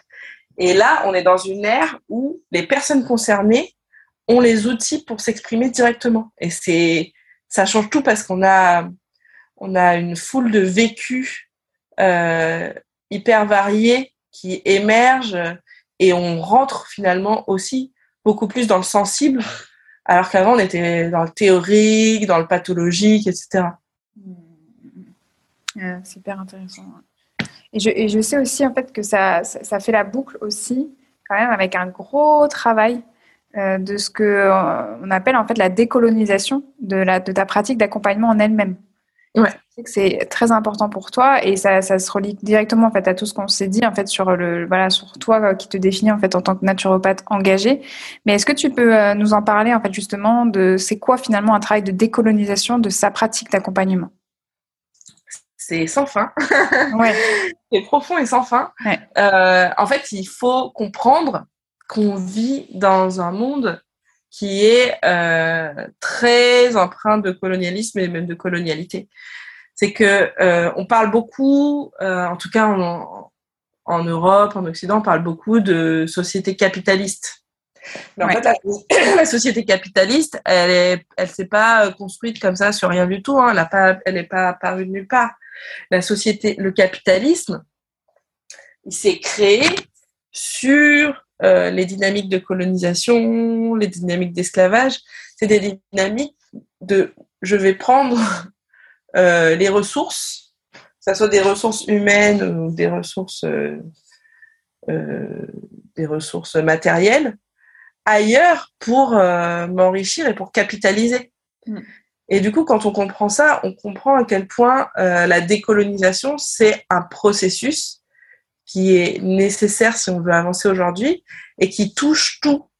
Quand on dit euh, décoloniser, on dit pas juste euh, être antiraciste en fait. Parce que la grossophobie, elle a des, elle a des sources euh, dans ces dynamiques-là. la l'homophobie a des sources dans ces dynamiques-là. En fait, la décolonisation, c'est hyper intersectionnel en fait. donc c'est hyper. En fait, une fois que tu as compris ça, c'est un peu la pilule rouge, c'est pour ça que j'ai lancé un programme avec Selma là-dessus. Mm. C'est vraiment, tu prends cette pilule rouge et d'un coup, tu vois en fait tout le monde de manière différente. Tu tires sur un fil et puis la pelote se défait complètement. Et tu te rends compte que euh, moi, j'étais dans cette euh, recherche, tu vois, d'intersectionnalité, enfin en tout cas, euh, je trouve que l'intérêt des luttes qu'on porte aujourd'hui, c'est de voir les choses de manière globale et de pas être euh, sur un petit un bout de la lorgnette euh, qui finalement permet pas vraiment d'avancer, mais vraiment de penser euh, système. Et quand on pense système, on se rend compte que l'outil pour changer et changer les choses, c'est la décolonisation. Et donc pour pour quelqu'un qui accompagne, ça passe par la décolonisation de sa pratique. Et la décolonisation de sa pratique, c'est hyper large. c'est pas seulement euh, être sensible au racisme euh, et au racisme systémique, pas euh, être dans cette idée du racisme individuel et tout, mais c'est aussi euh, penser effectivement son rapport au corps, c'est aussi euh, penser ses outils, d'où viennent ces outils, qui les a créés, pourquoi? Ça, En fait, c'est un travail qui amène à tout questionner. Complètement. Et, et tu, nommais la pilule rouge et, euh, c'est en fait ça, fait complètement le lien avec euh, toi. on l'entend, hein, la valeur transmission qui est hyper forte en fait dans ta personnalité, mais aussi par conséquent dans ta pratique. Est-ce que tu peux nous parler en fait justement de cet espace que tu as créé, la pilule rouge, euh, avec quelle justement quelle envie euh, quel rêve derrière et, et euh, voilà pour que les puisque pour que les personnes en fait qui nous écoutent, il y en a beaucoup qui sont des accompagnantes. voilà, si, si, elles veulent rejoindre, bah, c'est OK. Enfin, voilà, elles sont les bienvenues. En tout cas, voilà, c'est, je te laisse cet espace pour parler en fait de ce formidable espace en lui-même qui est la pilule rouge. Ok, merci. Euh, donc la pilule rouge, c'est un espace de, de, décolonisation des pratiques d'accompagnement euh, qu'on a créé avec Selma Sardouk, qui est euh, coach décolonial et qui travaille sur ces sujets depuis de nombreuses années. Et en fait, avec Selma, on s'est rencontrés à la même période, en fait. Euh, que, que mon switch d'engagement, on va dire. Euh, Selma, elle avait fait une vidéo euh, super intéressante sur le racisme nord-africain envers les personnes noires, qui a été super intéressante. Et, et du coup, on s'est mis à échanger, et puis on s'est vu, et puis, et puis un jour, elle m'a interviewé pour son podcast et à la fin, on, s'est rendu compte qu'on avait la même envie, le même projet de créer quelque chose à destination des thérapeutes euh, pour décoloniser leurs pratiques. Et puis tout ça, tout ça a mûri, a évolué. Donc on propose maintenant cet espace qui est en fait un groupe avec des euh, euh, des visios toutes les deux semaines où on travaille sur des thématiques qu'on pose euh, soit trimestrielles, soit mensuelles. Là, actuellement, c'est une thématique trimestrielle sur euh, l'état des lieux de sa pratique avec un groupe privé. Et l'idée, c'est qu'on soit vraiment euh, sur l'énergie du groupe pour travailler un peu toutes ces dynamiques et les questions qui nous traversent pour que chacun et chacune puisse décoloniser sa pratique à la fois sur le plan individuel et que on travaille aussi sur le collectif pour changer les choses. Parce qu'en fait la décolonisation c'est une dynamique euh, qui travaille sur euh, un système. Et en fait euh, le système les oppressions systémiques c'est quelque chose qui se vit au collectif. C'est quelque chose qui touche la société. Et du coup à notre sens c'était vraiment important de travailler sur ces dynamiques-là aussi dans le collectif. Donc c'est un, c'est un espace parce que on peut nous rejoindre, on peut partir. C'est vraiment, ça fonctionne sous euh, sous le système d'un abonnement mensuel euh, que voilà qui est hyper flexible euh, parce qu'en fait, on voulait pas faire un programme parce que c'est jamais fini en fait. C'est jamais fini et du coup ça peut être important euh, de rester un peu si on a besoin un peu, de rester longtemps si on a besoin longtemps, de faire une pause si on a besoin de faire une pause, etc. Euh, et c'est aussi c'était aussi important pour nous que dans la forme ça soit une forme qui soit pas justement euh, hyper euh, formatée par euh, ce qu'on propose dans la société et que les espaces qu'on propose, ils soient aussi en cohérence avec euh, le message qu'on porte.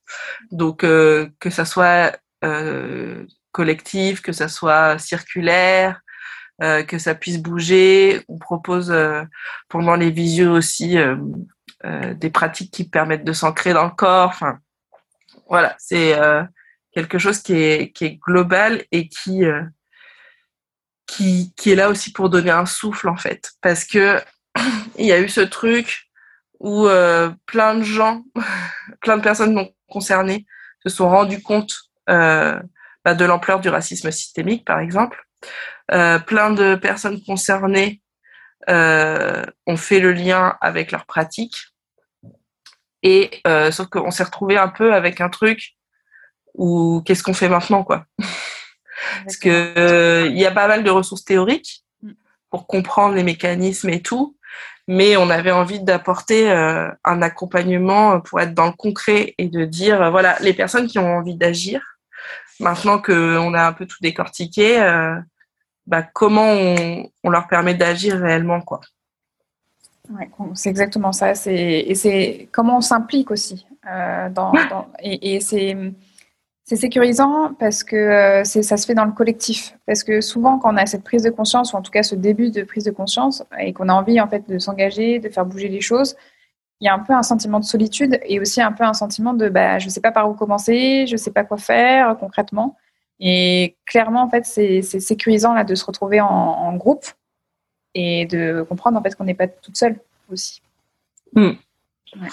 Le groupe, c'est crucial et on est dans une société qui est tellement euh, individualiste que euh, on perd cette notion, on perd cette notion parce que la société individualiste et comme la société individualiste, on perd euh, le lien interpersonnel qu'on avait avant. On est très seul en fait, même dans notre perso. Et, et en fait, on se rend compte que quand on recrée des espaces collectifs, c'est d'une puissance incroyable. Mm, mm, mm. Ouais, super, top. Et, euh, et désormais, j'aimerais te proposer en fait qu'on aille euh, sur une autre thématique euh, parce que je sais que c'est une thématique importante pour toi, c'est l'accompagnement de la douleur. Parce que je sais que voilà, tu as, vécu l'hôpital de l'intérieur. Tu disais en fait il y a quelques minutes que aussi quelque part en fait il y, avait en fait je vais, je vais te dire comme ça, mais une relation familiale à, la santé, à l'hôpital, euh, de par en fait, euh, bah, c'est ta mère et, ta tante, c'est ça? Euh, Ma mère et ma grand-mère. Ah, ta mère et ta grand-mère, pardon. Et, et, tu me disais en fait que ça avait été aussi hyper formateur pour toi parce que tu as vécu de l'hôpital intérieur à cause en fait de nombreuses hospitalisations malheureusement et que c'était formateur finalement. Maintenant, tu pouvais quelque part en fait utiliser ce vécu-là aussi pour accompagner les personnes sur la question de la douleur, par exemple. Est-ce que euh, tu peux nous en dire plus? Ouais, euh, effectivement, enfin, euh, je dis pas que euh, on peut pas accompagner les personnes quand on n'a pas vécu une problématique, mais il y a une dimension qui est quand même autre. Et, et moi, je me suis retrouvée effectivement à l'hôpital suite à un postpartum euh, assez intense. Mmh. Euh, donc j'ai fait, euh, en fait j'ai fait une pancréatite à la fin de ma grossesse qui a déclenché mon accouchement et donc je me suis retrouvée en réanimation. Enfin c'était vraiment très très lourd avec plein de complications liées à l'hospitalisation mmh. parce qu'en fait ben on est dans l'urgence, donc on te, on te soigne, enfin en tout cas on te maintient mais du coup, tout ce qu'on va mettre en place, euh, ça a aussi des effets délétères. Donc moi, je me suis retrouvée à faire plein, de complications les unes à la suite des autres. Donc au final, je suis restée, euh, je suis restée euh, un mois et demi à l'hôpital après mon accouchement. voilà, franchement, j'ai cru que j'allais pas, j'ai cru que j'allais pas en sortir. Ah à un moment donné, je me suis dit, mais en fait, je vais jamais sortir de là. Et mmh. puis, dans une douleur extrême, parce que la pancréatite, ça fait partie des choses qui font le plus mal. Ouais. Ça fait partie des choses qui sont le plus mal et euh, j'en ai refait deux hein, depuis d'ailleurs. Donc ça, me permet de connecter à la notion d'errance médicale. euh, mais euh, la, la, première pancréatite, ça a été ultra intense parce que j'ai eu une césarienne. Le lendemain, on s'est rendu compte que je faisais une pancréatite, une douleur mais incommensurable. Ouais. Et euh, ce que je réalise maintenant en regard de mes autres expériences de pancréatite, c'est que j'avais, euh, je faisais une insuffisance respiratoire. Et en fait, quand tu fais une, euh, quand tu as des problèmes respi, on peut pas te donner de morphine. Ah, en fait, la morphine, c'est déconseillé dans ces cas-là parce que ça, eh ben, ça, ça dégrade la capacité respiratoire. D'accord. Du coup, moi, j'étais dans une situation, j'étais sous oxygène. Et du coup, dans la pancréatite, il n'y a pas de traitement spécifique. En gros, on te met à jeun, on te met des perfusions pour euh, que tu ne te dénutrisses pas. Et puis, on fait de la gestion de la douleur uniquement. En attendant que bah, ça passe, en fait, que l'inflammation régresse et puis que le corps se remette en marche tout seul. Ok. Et du coup, le truc, c'est que sur cette première pancréatite, comme j'avais ce, ce truc respi, bah, j'ai alors j'ai quand même eu de la morphine une fois parce que j'étais au, niveau de dépassement de mon seuil de douleur maximum. Donc euh, voilà. Mais en gros, j'ai eu euh, que des autres antidouleurs et donc j'ai vécu avec une douleur permanente pendant des semaines euh, où ils ont géré ma douleur. Mais en gros, quand ça se passait bien, j'ai été à 6 ou 7 sur 10. Ah ouais. Voilà. Et quand ça se passait pas bien, j'étais à 9 ou 10. Donc, euh, ça a été vraiment hyper intense cette période-là.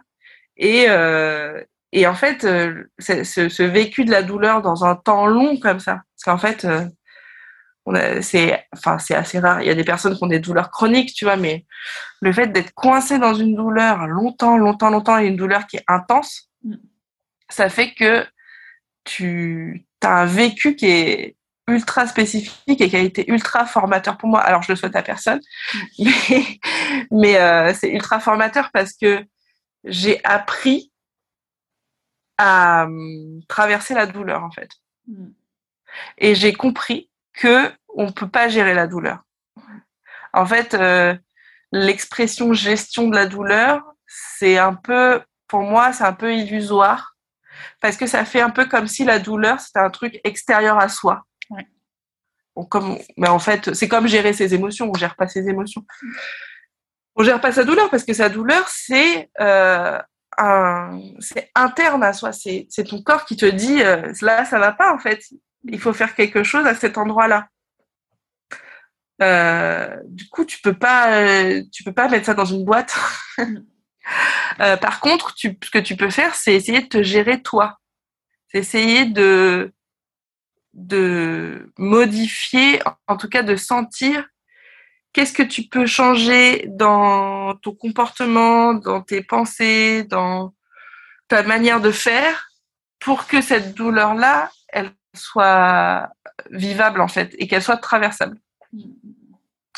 Et ça, c'est, euh, le truc le plus riche en fait, parce que je trouve que dans les approches de la douleur, il y a beaucoup cette approche gestion, cette approche euh, suppression, où euh, on veut pas que les gens aient mal, ce qui se comprend, hein, où on veut pas avoir mal, donc tac, on a mal, on va prendre un truc pour plus avoir mal. Mm. Mais en fait, euh, ça nous dit vachement de choses, la douleur.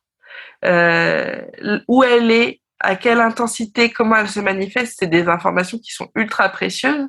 Mm. Et en fait, pour moi, c'est pas, enfin, c'est pas la douleur le problème, quoi. Tu vois, la douleur, c'est la manifeste, c'est un symptôme. Mm. Mais en fait, euh, on va, quand tu vas vraiment travailler sur les causes, tu fais un travail d'une autre dimension. Après, dans mon cas, effectivement, il fallait faire de la gestion de la douleur, il fallait faire des, des antidouleurs et tout, parce que pour le coup, on, bah, t'as, que ça à faire. Hein. Donc euh, voilà, mais c'est hyper riche, hyper intéressant. Et, et je me rends compte aussi que il y a un aspect personnalité. Je pense effectivement, euh, je suis quelqu'un qui euh, lâche pas trop l'affaire. Mm. Et euh, il y a l'aspect relationnel, tu vois, pendant toute cette période, euh, il y avait euh, ma mère qui venait tous les jours, il y avait mon, mon conjoint qui était en, en, chambre parentale en néonate avec mes enfants, donc qui venait toujours tous les jours me voir, plus mes enfants qui venaient tous les jours, on m'a amené mes bébés tous les jours pour faire du pot à pot.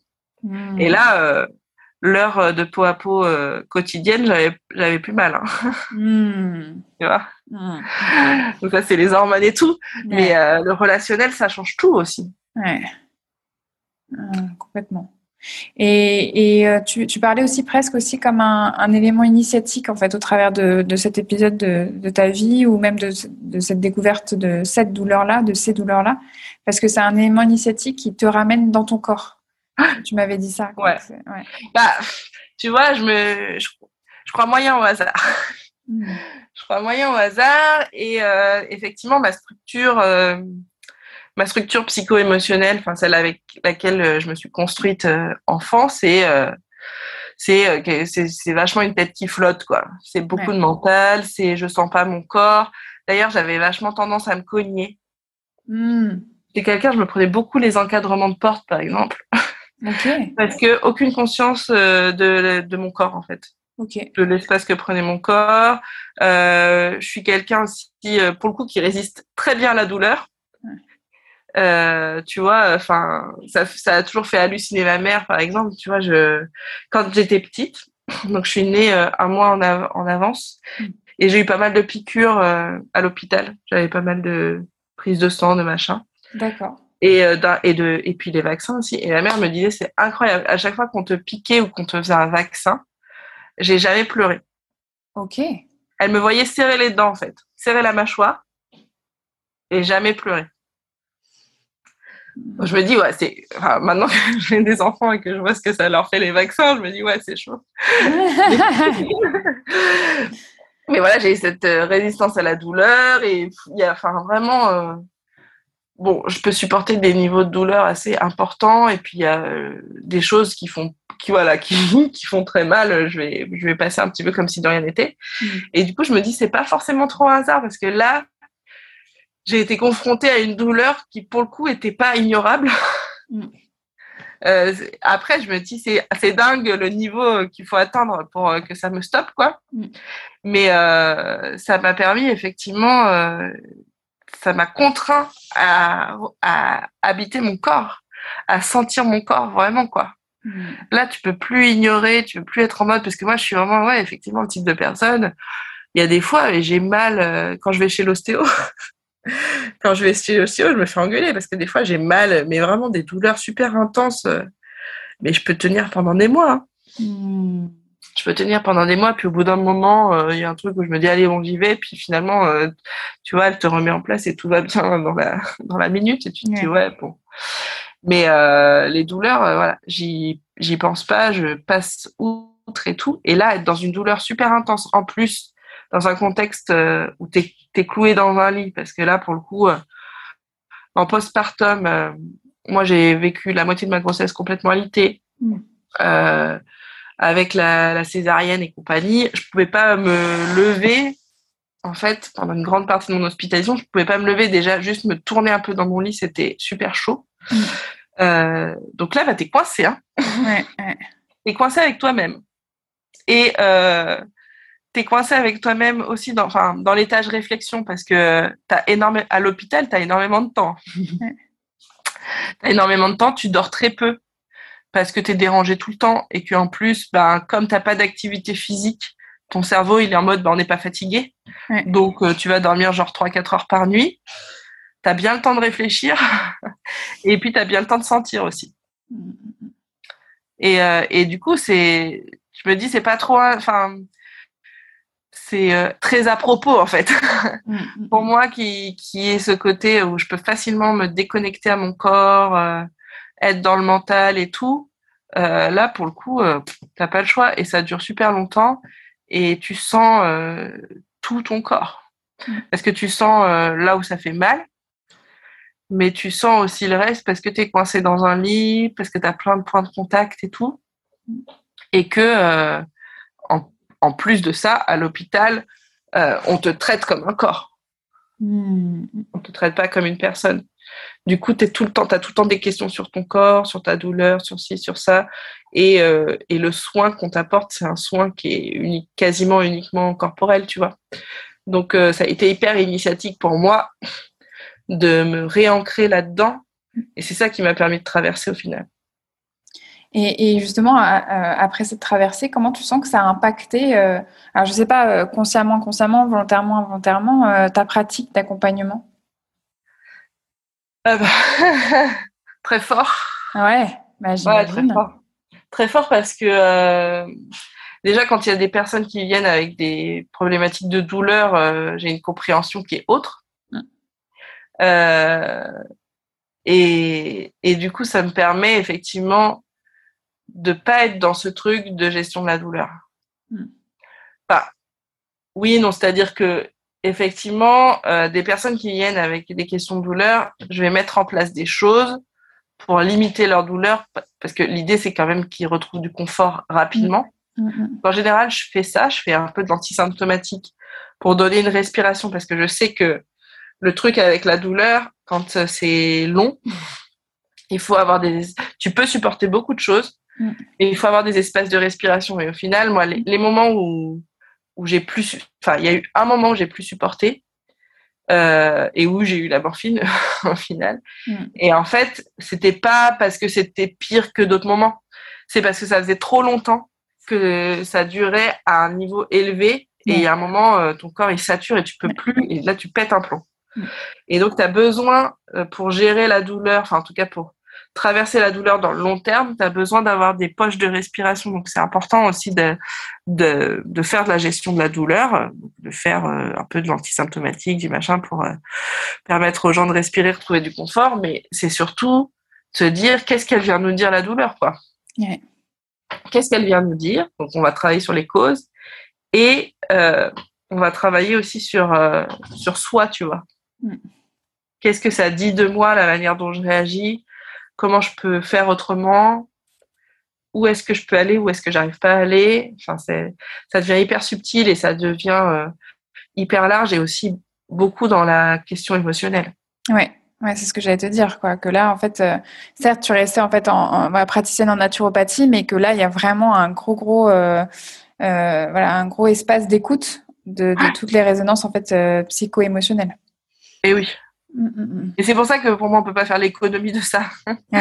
C'est parce que c'est illusoire de dire aux gens, allez, euh, je vais te faire un plan alimentaire euh, sur trois semaines et puis euh, tu vas prendre telle huile essentielle, telle plante, tel machin.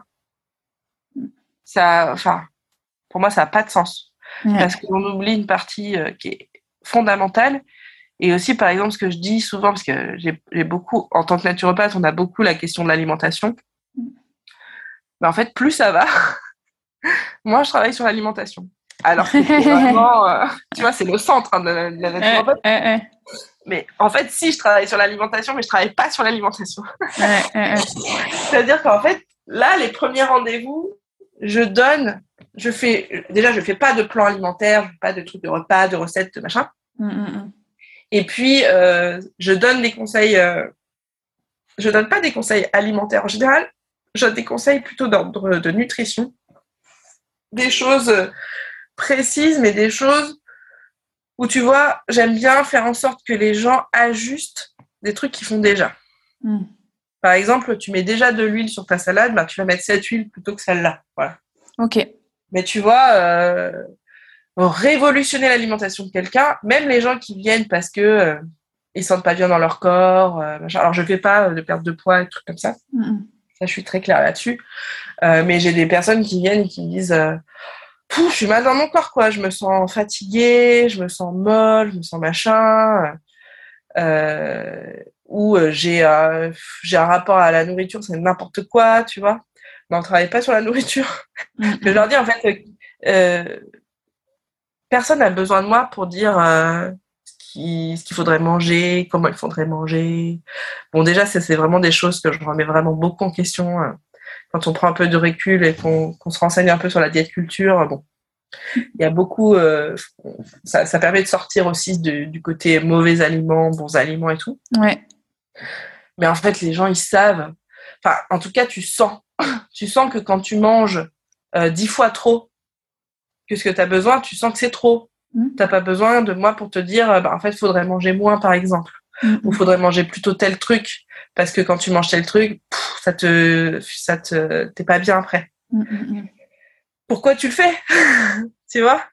Euh, c'est pas euh, qu'une naturo te dise ah, il faut manger alors tant de grammes de machin plus euh, enfin, déjà c'est tu remontes à l'étage mental donc tu perds vraiment euh, tu perds tout l'intérêt et puis ça marche pas et puis c'est délétère tu rentres dans le contrôle mais plutôt on va travailler euh, je travaille beaucoup plus sur l'émotionnel sur le fait de retrouver aussi du bien-être dans son corps Mm.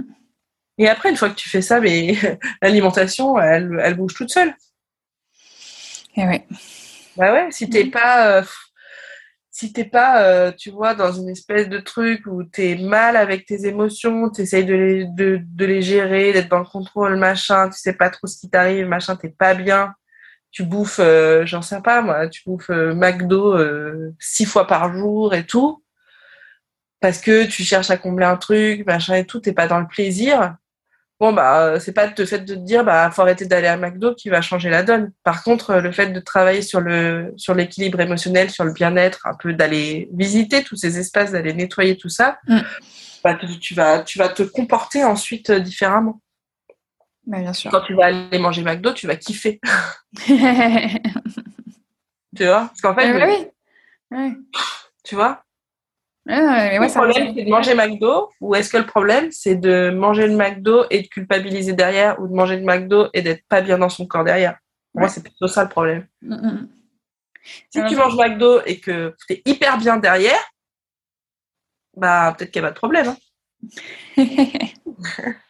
En fait, c'est toujours en fait euh, finalement par, la pratique de, ta manière de pratiquer la naturopathie, c'est que la personne en fait apprenne à, à vraiment se connaître aussi quoi.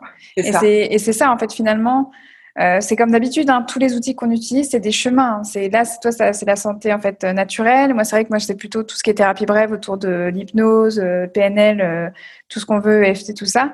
Euh, mais en gros, il y a plein de résonances. C'est-à-dire que moi, pareil, euh, moi en tout cas, par, exemple, j'ai arrêté en fait tout ce qui était aussi euh, demande d'amincissement, demande d'arrêt du tabac, tout ça, parce qu'en fait la manière dont les gens en fait conceptualisaient mon aide par rapport à ça, moi ça m'allait pas du tout. Et voilà, ça me prenait trop d'énergie et je préfère en fait la garder pour d'autres d'autres demandes. Mais en gros, c'est ça. C'est la, la, personne, elle, elle est pas stupide. Elle sait en fait que c'est ça, ça fait ça lui fait pas du bien. Elle sait en fait comment il faut faire pour arrêter de fumer. Il faut arrêter d'acheter les cigarettes, arrêter de les allumer. Elle sait qu'en fait, euh, pour, euh, pour être bien en fait, dans son corps, bah, il y a une certaine alimentation, une certaine relation à avoir avec la nourriture. Les gens ne sont pas teubés. Non. Donc, euh, quelque part. Il y a trop d'informations. Ouais. C'est ça. À disposition, quoi. C'est pas comme si on savait pas, machin.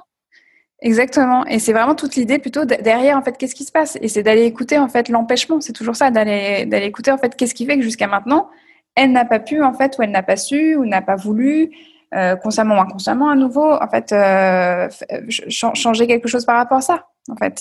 et, et, ça, pour moi, ça passe énormément par l'émotionnel. Mm. Et le rapport à l'émotionnel passe énormément par le corps. Mm. En fait, la question, c'est pas euh, pourquoi, comment, machin. La question, c'est qu'est-ce que je sens dans mon corps. Mm. Et en fait, j'ai, enfin, moi, c'est l'approche que j'ai, mais j'ai vraiment la, la conviction que quand on est par exemple dans des comportements un peu compulsifs ou, euh, ou ouais, dans des choses qui nous sont délétères, on coupe du corps. Mm, mm, mm. Et c'est ça qui nous permet, parce qu'en fait, si tu es en connexion avec ton corps, il y a tellement de signaux qui s'allument qu'en fait, tu tirais pas aussi loin. Et c'est le fait de couper qui te permet d'aller d'aller dans des extrêmes et puis après de te puis après tu sens d'un coup que t'es pas bien alors qu'en fait euh, il y avait plein une progression avant et le fait de retourner dans son corps d'être vraiment dans le concret c'est ça qui, qui change la donne ouais, complètement ouais. c'est hyper intéressant ouais. Et, y a, tu l'as un petit peu évoqué, surtout par rapport en fait euh, à ton vécu euh, suite à ton accouchement, donc au postpartum. Mais c'est vrai que euh, moi, j'avais il une grande thématique qui me tient beaucoup à cœur quand je sais que les accompagnantes en fait que j'interviewe sont aussi mamans, c'est de parler en fait du lien entre maternité et accompagnement. Et enfin justement de te laisser la parole sur sur juste sur cette thématique-là, comment par exemple, toi, la maternité a impacté ton accompagnement Surtout que là, on entend toutes les résonances, résonances en fait euh, au travers du corps, au travers des émotions. J'imagine bien que euh, là, tu parlais en fait en plus qu'il y avait des impacts euh, psycho-émotionnels qui sont encore en cours aujourd'hui. voilà, tu me disais aussi que tu avais, eu une matrescence en fait vécue de fois 1000 parce que justement, bah, en plus, tu as donné naissance à des jumeaux. Et tu me disais que finalement, la maternité, quelque part, elle te modifie en tant que personne et en tant qu'accompagnante. Qu'est-ce que tu peux nous dire par rapport à ça? Moi, ça enfin, la, la, maternité, ça révolutionne, euh, ça révolutionne toute ta vie, tout ton monde. Donc, euh, forcément que euh, ça, ça, a un impact énorme. Moi, j'attendais de traverser ça pour vraiment me lancer dans des accompagnements spécifiques autour de la périnatalité. Je sentais vraiment ce mmh. besoin d'avoir traversé pour accompagner. Mmh, mmh, Encore une fois, je dis en aucun cas que c'est une obligation, mais c'était mon approche à moi. Mm. Euh, et, j'ai eu une maternité tellement intense, avec tellement de choses qui se sont pas passées euh, comme ni comme prévu, ni, euh, ni de manière habituelle, que ça a remué plein de choses en fait. Mm. Effectivement, tu apprends que tu as des jumeaux, bon déjà c'est un truc. J'ai été alitée effectivement pendant plusieurs mois parce que mon col s'est ouvert très tôt. Donc, j'ai été confrontée à, tu vois, la peur de perdre mes enfants, mm, mm, la question de la mort et tout, qui, qui est une question qui est déjà vachement présente, je trouve, euh, dans la maternité parce que la vie et la mort, ça se côtoie très proche au final. Mais là, ça a été très tôt dans ma grossesse. Plus cet accouchement un peu chaotique, plus euh, le, le postpartum à l'hôpital de l'enfer et le postpartum qui dure en fait, on parle beaucoup du, quatrième trimestre, mais en fait, le postpartum, ça dure trois ans. Hein. Là, je sens mes enfants, ils vont, ils vont avoir trois ans fin juillet. je sens que je sors du truc là. C'est vraiment une modification de tout ton être, tous tes repères, tes manières de penser, les, bon, les hormones qui jouent un rôle là-dedans et tout. Mm. Et, et pour moi, ça a énormément impacté mon accompagnement dans le sens de, l'accompagnement spécifique à la périnatalité avec un autre regard, euh, dans le sens de, bah, effectivement, euh, la traversée de tout un tas d'épreuves. Donc, euh, tu vois, l'épreuve de la question de la mort, la question de la douleur, la question du deuil, enfin, mm. plein, plein, plein, plein, plein de questions comme ça. Et puis, euh, ça modifie ta vie de manière aussi vachement concrète. Exactement. C'est-à-dire que tu fais pas ce que tu veux quand tu veux. euh, voilà, les enfants, euh, bah, tu as des contraintes, il y a des horaires, il y a des, y a des, des moments où ils sont malades, où tu es obligé d'annuler des rendez-vous, des trucs comme ça. Donc, euh, mm. tout change et c'est marrant parce qu'en fait, on s'en rend compte avec, tu sais, les potes qui n'ont pas d'enfants qui, euh, tu vois, ont l'impression que on avait prévu un truc, mais on peut le décaler au jour d'après. Bah non. non, non, bah non, on a prévu et du coup, on a fait en sorte que si, que ça, que truc, que bidule, que tout s'imbrique bien et le jour d'après, c'est plus possible, quoi. exactement, ouais. Et, c'est vrai que j'interroge beaucoup, en fait, de plus en plus, hein, comme je disais, les interviewés qui, qui, ont des enfants, parce que euh, je trouve que, tu vois, pour faire un lien avec ce qu'on disait sur le professionnalisme tout à l'heure, euh, moi, c'est vrai que finalement, si je, je déconstruis les modèles en fait, d'accompagnants, d'ailleurs, c'est pas d'accompagnante, hein, c'était beaucoup d'accompagnants euh, que j'ai pu voir en formation, ou même euh, voilà qu'on voit beaucoup sur les chaînes YouTube, sur les comptes de réseaux sociaux, euh, sur ceux qui font les supervisions, qui donnent des conseils sur le développement de l'activité, des choses comme ça. Bah, t'as l'impression que c'est des hommes en fait célibataires, alors que la plupart, c'est quand même des hommes pères de famille tu vois. Euh, mais dans leur manière de pratiquer, ou en tout cas de transmettre leur pratique, ou de, de, de donner en tout cas un, modèle, tu as l'impression que c'est des pères en fait célibataires. Et c'est une grosse claque, moi, que je me suis prise justement quand j'ai commencé à être maman, et encore plus là avec mon deuxième, c'est que en fait, euh, c'est une injonction euh, contradictoire euh, qui va créer en fait beaucoup de souffrance quand tu dis eh ben, pour être professionnel il faut que je sois hyper disponible en fait pour mes accompagnés. Oui mais ça veut dire quoi être vraiment disponible? Qu'est-ce que ça veut dire en fait aussi d'être professionnel par rapport euh, justement ben, moi j'accueille pas en fait les personnes le soir. Je travaille pas le week-end. Et ça ça peut être reproché. Moi j'ai des accompagnés qui veulent vraiment travailler avec moi parce qu'on voilà tant mieux ils ont entendu vachement bien de moi mais je me prends un peu un peu un truc de bah, vous me rejetez parce qu'en fait moi je suis disponible que le soir et les week-ends oui, mais moi, je ne suis pas en fait disponible sur le week-end parce qu'en fait, j'ai deux enfants en bas âge qui m'attendent à la maison.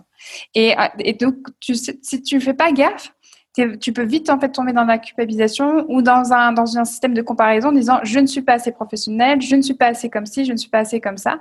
Parce que je trouve, je pense, qu'on manque en fait de modèles concernant en fait justement des modèles euh, plutôt féminins du coup, avec euh, bah, en tout cas de maman de personnes même de papa en fait qui prennent vraiment ce rôle de bah, je suis accompagnante ou accompagnant et aussi en fait je suis euh, je suis chef de famille.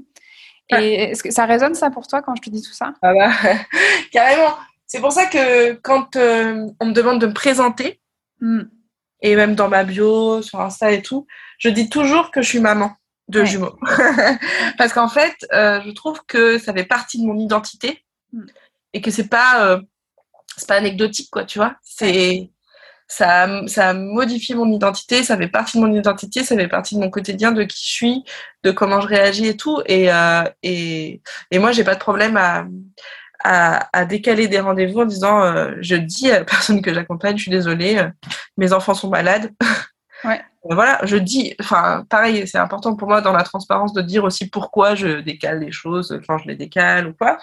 Mais euh, ça, ça soulève tellement de questions et c'est c'est crucial en fait. Euh, enfin, il y a la question du, du perso aussi, mm.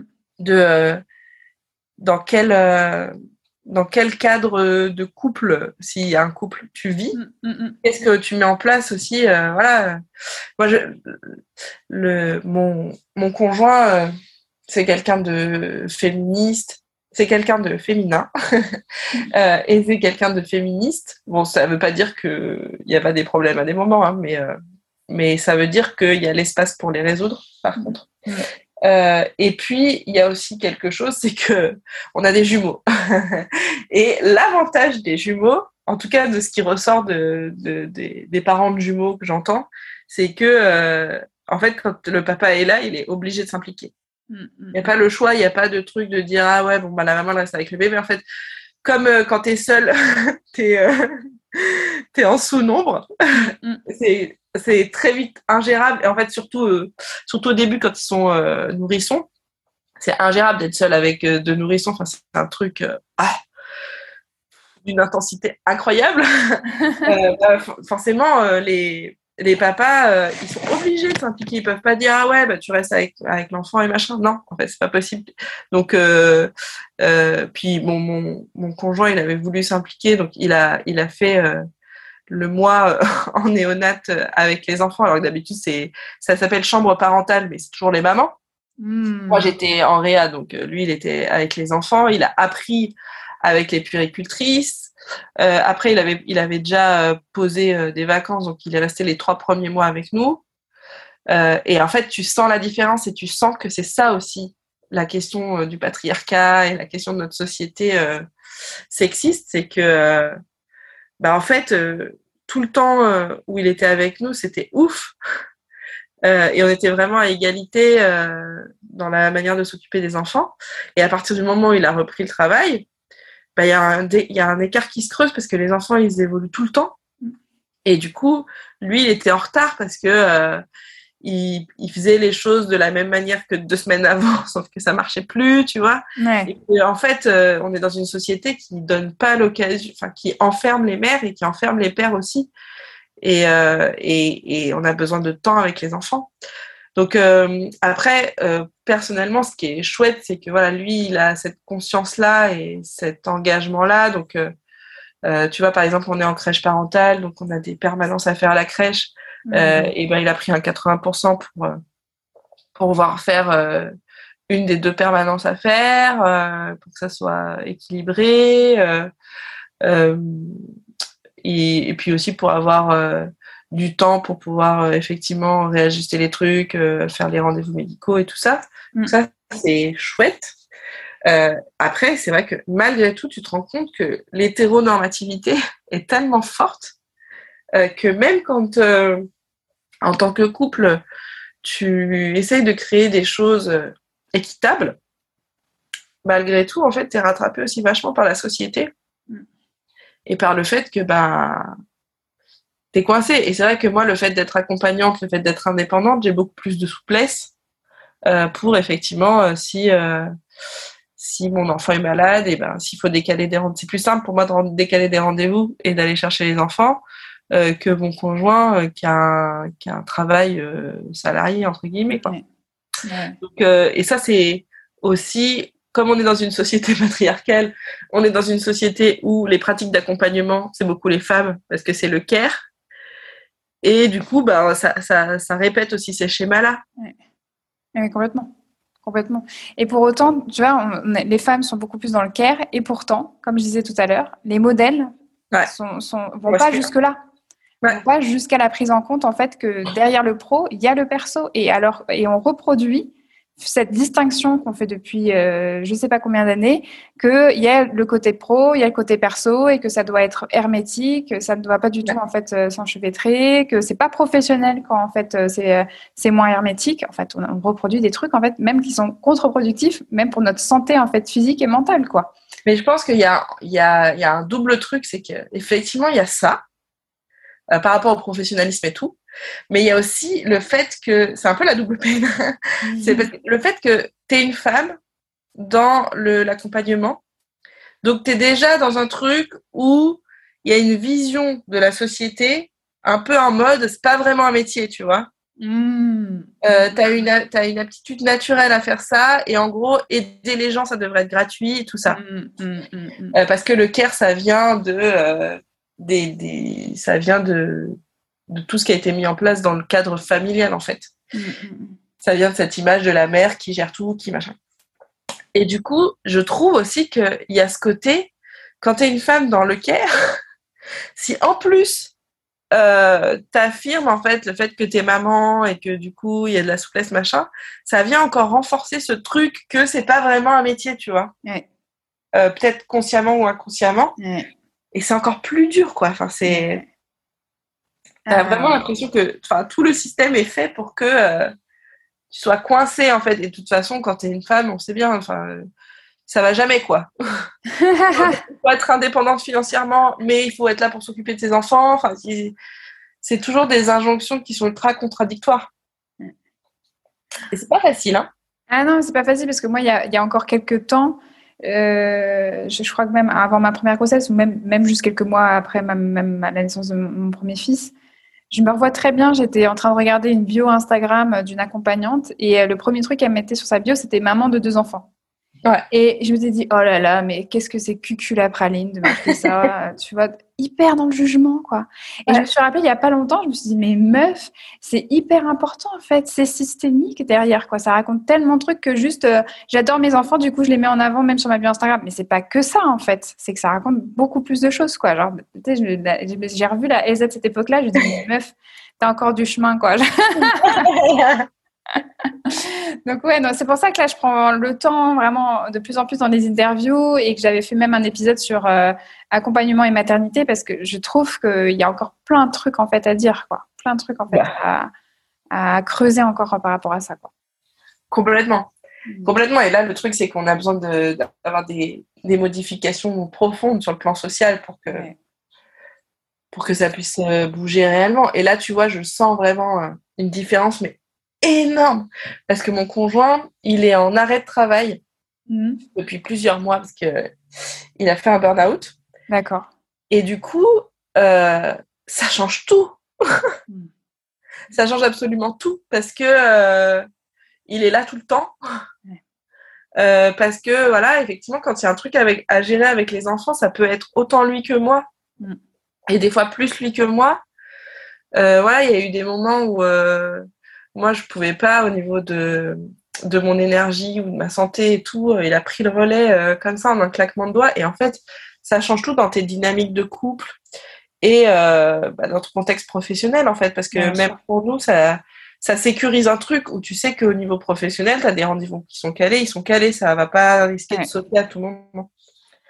Et je me dis, waouh, il y a vraiment euh, un truc à réfléchir effectivement sur euh, bon, les rapports euh, femmes-hommes, ça c'est clair, mais sur aussi euh, nos, nos, modèles de travail. bien sûr.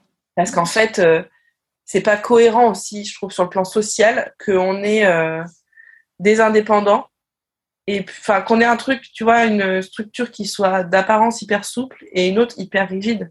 Là, ça bouge un peu, je trouve, avec bon la pandémie et tout ça, le télétravail, euh, voilà, les, le fait que bah, les parents, tous les quatre matins, ils ont des classes qui sont fermées, donc ils doivent se retrouver leurs enfants et tout. Ça change un peu la donne. Exactement. Mais en fait, euh, pour moi, le, la question, c'est aussi voilà, euh, la souplesse dans le salariat aussi, pour les femmes comme pour les hommes. il, y a, il, y a, un modèle de société vraiment à repenser. Hein. Hmm. ouais. Je suis complètement d'accord. Et tu vas voir que là, on arrive sur euh, la fin de, cet épisode et on va conclure en beauté avec euh, des questions rituelles, justement, de conclusion.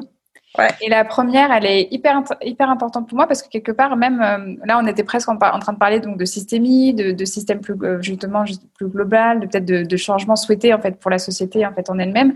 Et je vais poser une question qui paraît très individuelle et mais en fait, elle est extrêmement collective et, politique cette question-là c'est comment tu fais toi, Anne, pour prendre soin de toi? Ah, très belle question. Euh, alors, moi, je fais ma thérapie. je suis ma thérapie. Euh, donc ça, c'est vraiment une thérapie où, euh, tu vois, j'ai senti des grosses évolutions sur les premières années. Et maintenant, je sens que c'est plus du soutien. Mm. Ça me, et en fait, c'est important pour moi de de conserver cette thérapie et j'ai pas l'intention de l'arrêter euh, parce que c'est un espace euh, mensuel où euh, que j'ai 100% pour moi et je trouve que c'est ça qui est intéressant dans les espaces thérapeutiques c'est que il y a aucun autre espace qui est comparable à ça Mm. Même quand tu vas boire un verre avec des potes et tout, t'as jamais un espace où c'est que toi avec toi 100%. Mm. Donc euh, ça c'est hyper chouette d'avoir cet espace-là pour déposer des trucs, pour débriefer des trucs, pour euh, être euh, avec soi-même et tout. C'est vraiment la manière dont je prends le mieux soin de moi, je pense. Mm. Et puis j'ai fait, je suis allée voir une une diététicienne comportementaliste il y a en septembre, je crois, j'avais commencé. Bon, j'ai fait quelques séances. Je pense que j'avais besoin d'un, je sais pas, d'un déclic ou quelque chose. Et euh, c'était une personne super chouette. Et euh, elle a, elle m'a permis de débriefer des choses, en fait, de comprendre des mécanismes et tout. Et elle me disait, par exemple, sur la question de la pulsion alimentaire, euh, que en gros c'est une manière de c'est une manière pour le corps de solutionner un problème euh, qui peut être, tu vois, je sais pas moi, du stress ou de la fatigue par exemple. Mhm. Et que il y a peut-être, euh, ce qui est intéressant, c'est d'aller explorer les autres solutions. Parce que le fait d'être dans une pulsion quelle qu'elle soit, le fait que ça soit pulsionnel, c'est la preuve qu'en fait ça marche pas vraiment le fait de hmm. devoir le faire longtemps et le refaire et le refaire et le refaire. Hmm. Et, euh, et, du coup, elle m'avait invité à explorer en fait des activités que je pouvais mettre en place euh, pour me faire du bien en fait, parce qu'on avait mis le doigt sur le fait que moi, ma problématique, c'était plus une problématique euh, énergie et fatigue. Hmm. Et, euh, et, ça a été euh, trop chouette parce que ça m'a permis de m'autoriser en fait à explorer plein de choses. Et je me suis rendu compte que j'adore tout ce qui est manuel. Enfin, je savais déjà, j'adorais ce qui était manuel, mais je me, je me, je m'allouais jamais de plage de temps pour le faire. Et euh, je savais, euh, tu vois, il y avait quelques pratiques que je connaissais, mais j'avais pas du tout exploré euh, tout ce qu'on pouvait faire. Et donc ça a été une période où moi je, je, je, faisais déjà un peu de crochet par exemple, où où je, je m'étais déjà initiée à la au modelage, à la poterie. Euh, des trucs comme ça, tu vois. Mm, mm, mm, Mais euh, du coup, c'est une période où je me suis autorisée à découvrir plus, donc j'ai commencé à faire du puzzle, j'ai commandé des coloriages, euh, j'ai appris à faire de la broderie, voilà, j'ai fait plein de trucs comme ça. Et surtout, ce qu'elle m'avait dit, c'était de caler ces temps-là dans mon agenda comme des rendez-vous pour le faire vraiment. Et du coup, c'est quelque chose que j'ai fait pendant pendant un petit peu un petit moment. Et c'est là où je me suis rendu compte que je respectais très rarement ça d'ailleurs. Mm. Même le fait de caler dans mon agenda, mm. euh, ça, je respectais pas forcément le truc, mais au moins j'avais tout le temps le rappel sous les yeux et ça me forçait à faire. Et maintenant, euh, c'est vraiment euh, des espaces où je sens que voilà, et ben je vais me poser deux heures pour faire un puzzle ou je vais broder un truc. Ou, et c'est vrai, et ces espaces de, de, de créatif euh, dans le concret, dans le manuel, c'est des espaces qui sont hyper importants pour moi, hyper ressourçants, dans le sens aussi où, euh,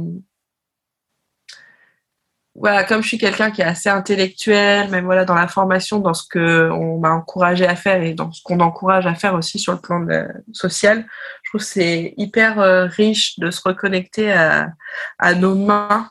Mm. Euh, encore une fois pour être dans le sentir, euh, lâcher le mental, lâcher prise. C'est un peu euh, mes temps euh, méditatifs à moi. Hmm. Ah, bah ouais. ah, super. Super. Et maintenant, si, on faisait un petit voyage vers le passé, si tu pouvais revenir au tout début de ta pratique, qu'est-ce que tu aimerais dire à la Anne qui commence à accompagner? J'aimerais lui dire d'oser.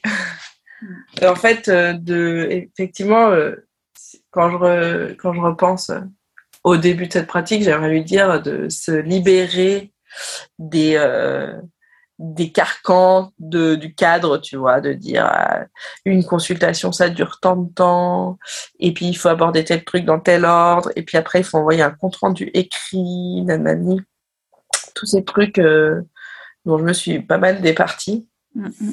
Et puis de d'oser aussi euh, plus affirmer effectivement ma personnalité, de pas avoir peur de ce côté effectivement le pro et le perso qui se mélangent, euh, parce qu'en fait euh, ce côté engagement il est crucial et et, quand j'ai commencé et ben, on m'a inculqué, comme je pense à beaucoup d'accompagnants et d'accompagnantes, le truc du cadre, de la neutralité et tout ça. Et c'est quelque chose que je referai pas.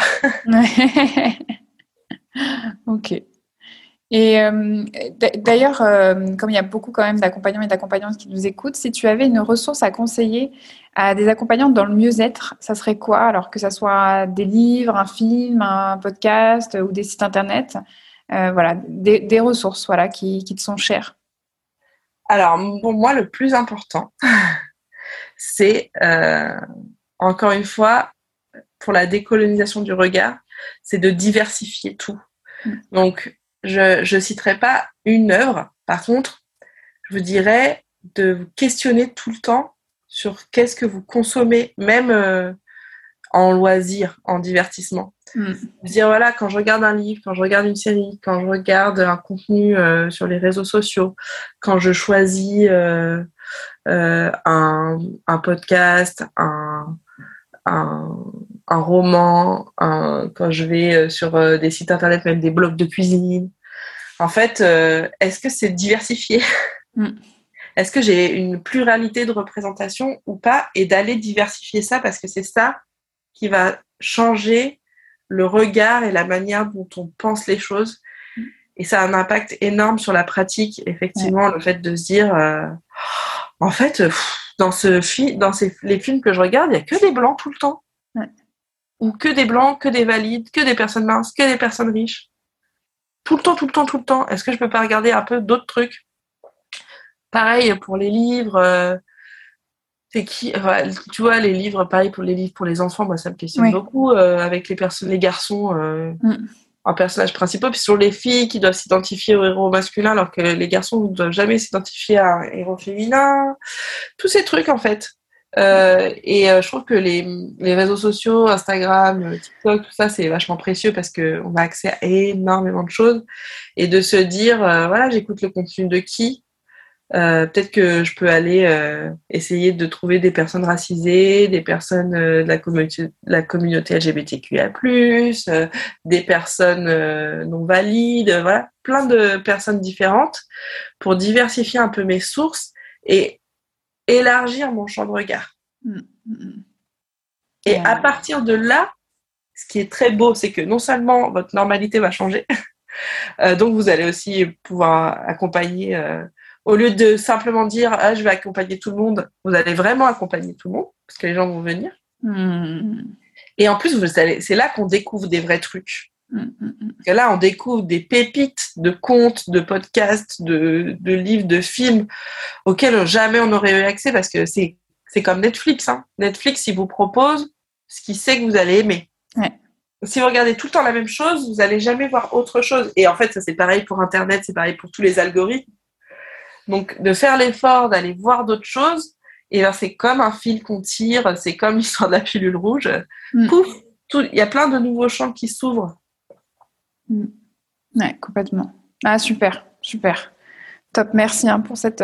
Ben, c'est une ressource en fait, en elle-même. Hein. C'est une manière de, de, de, mettre en place en fait quelque chose. Donc c'est une ressource quoi. Top.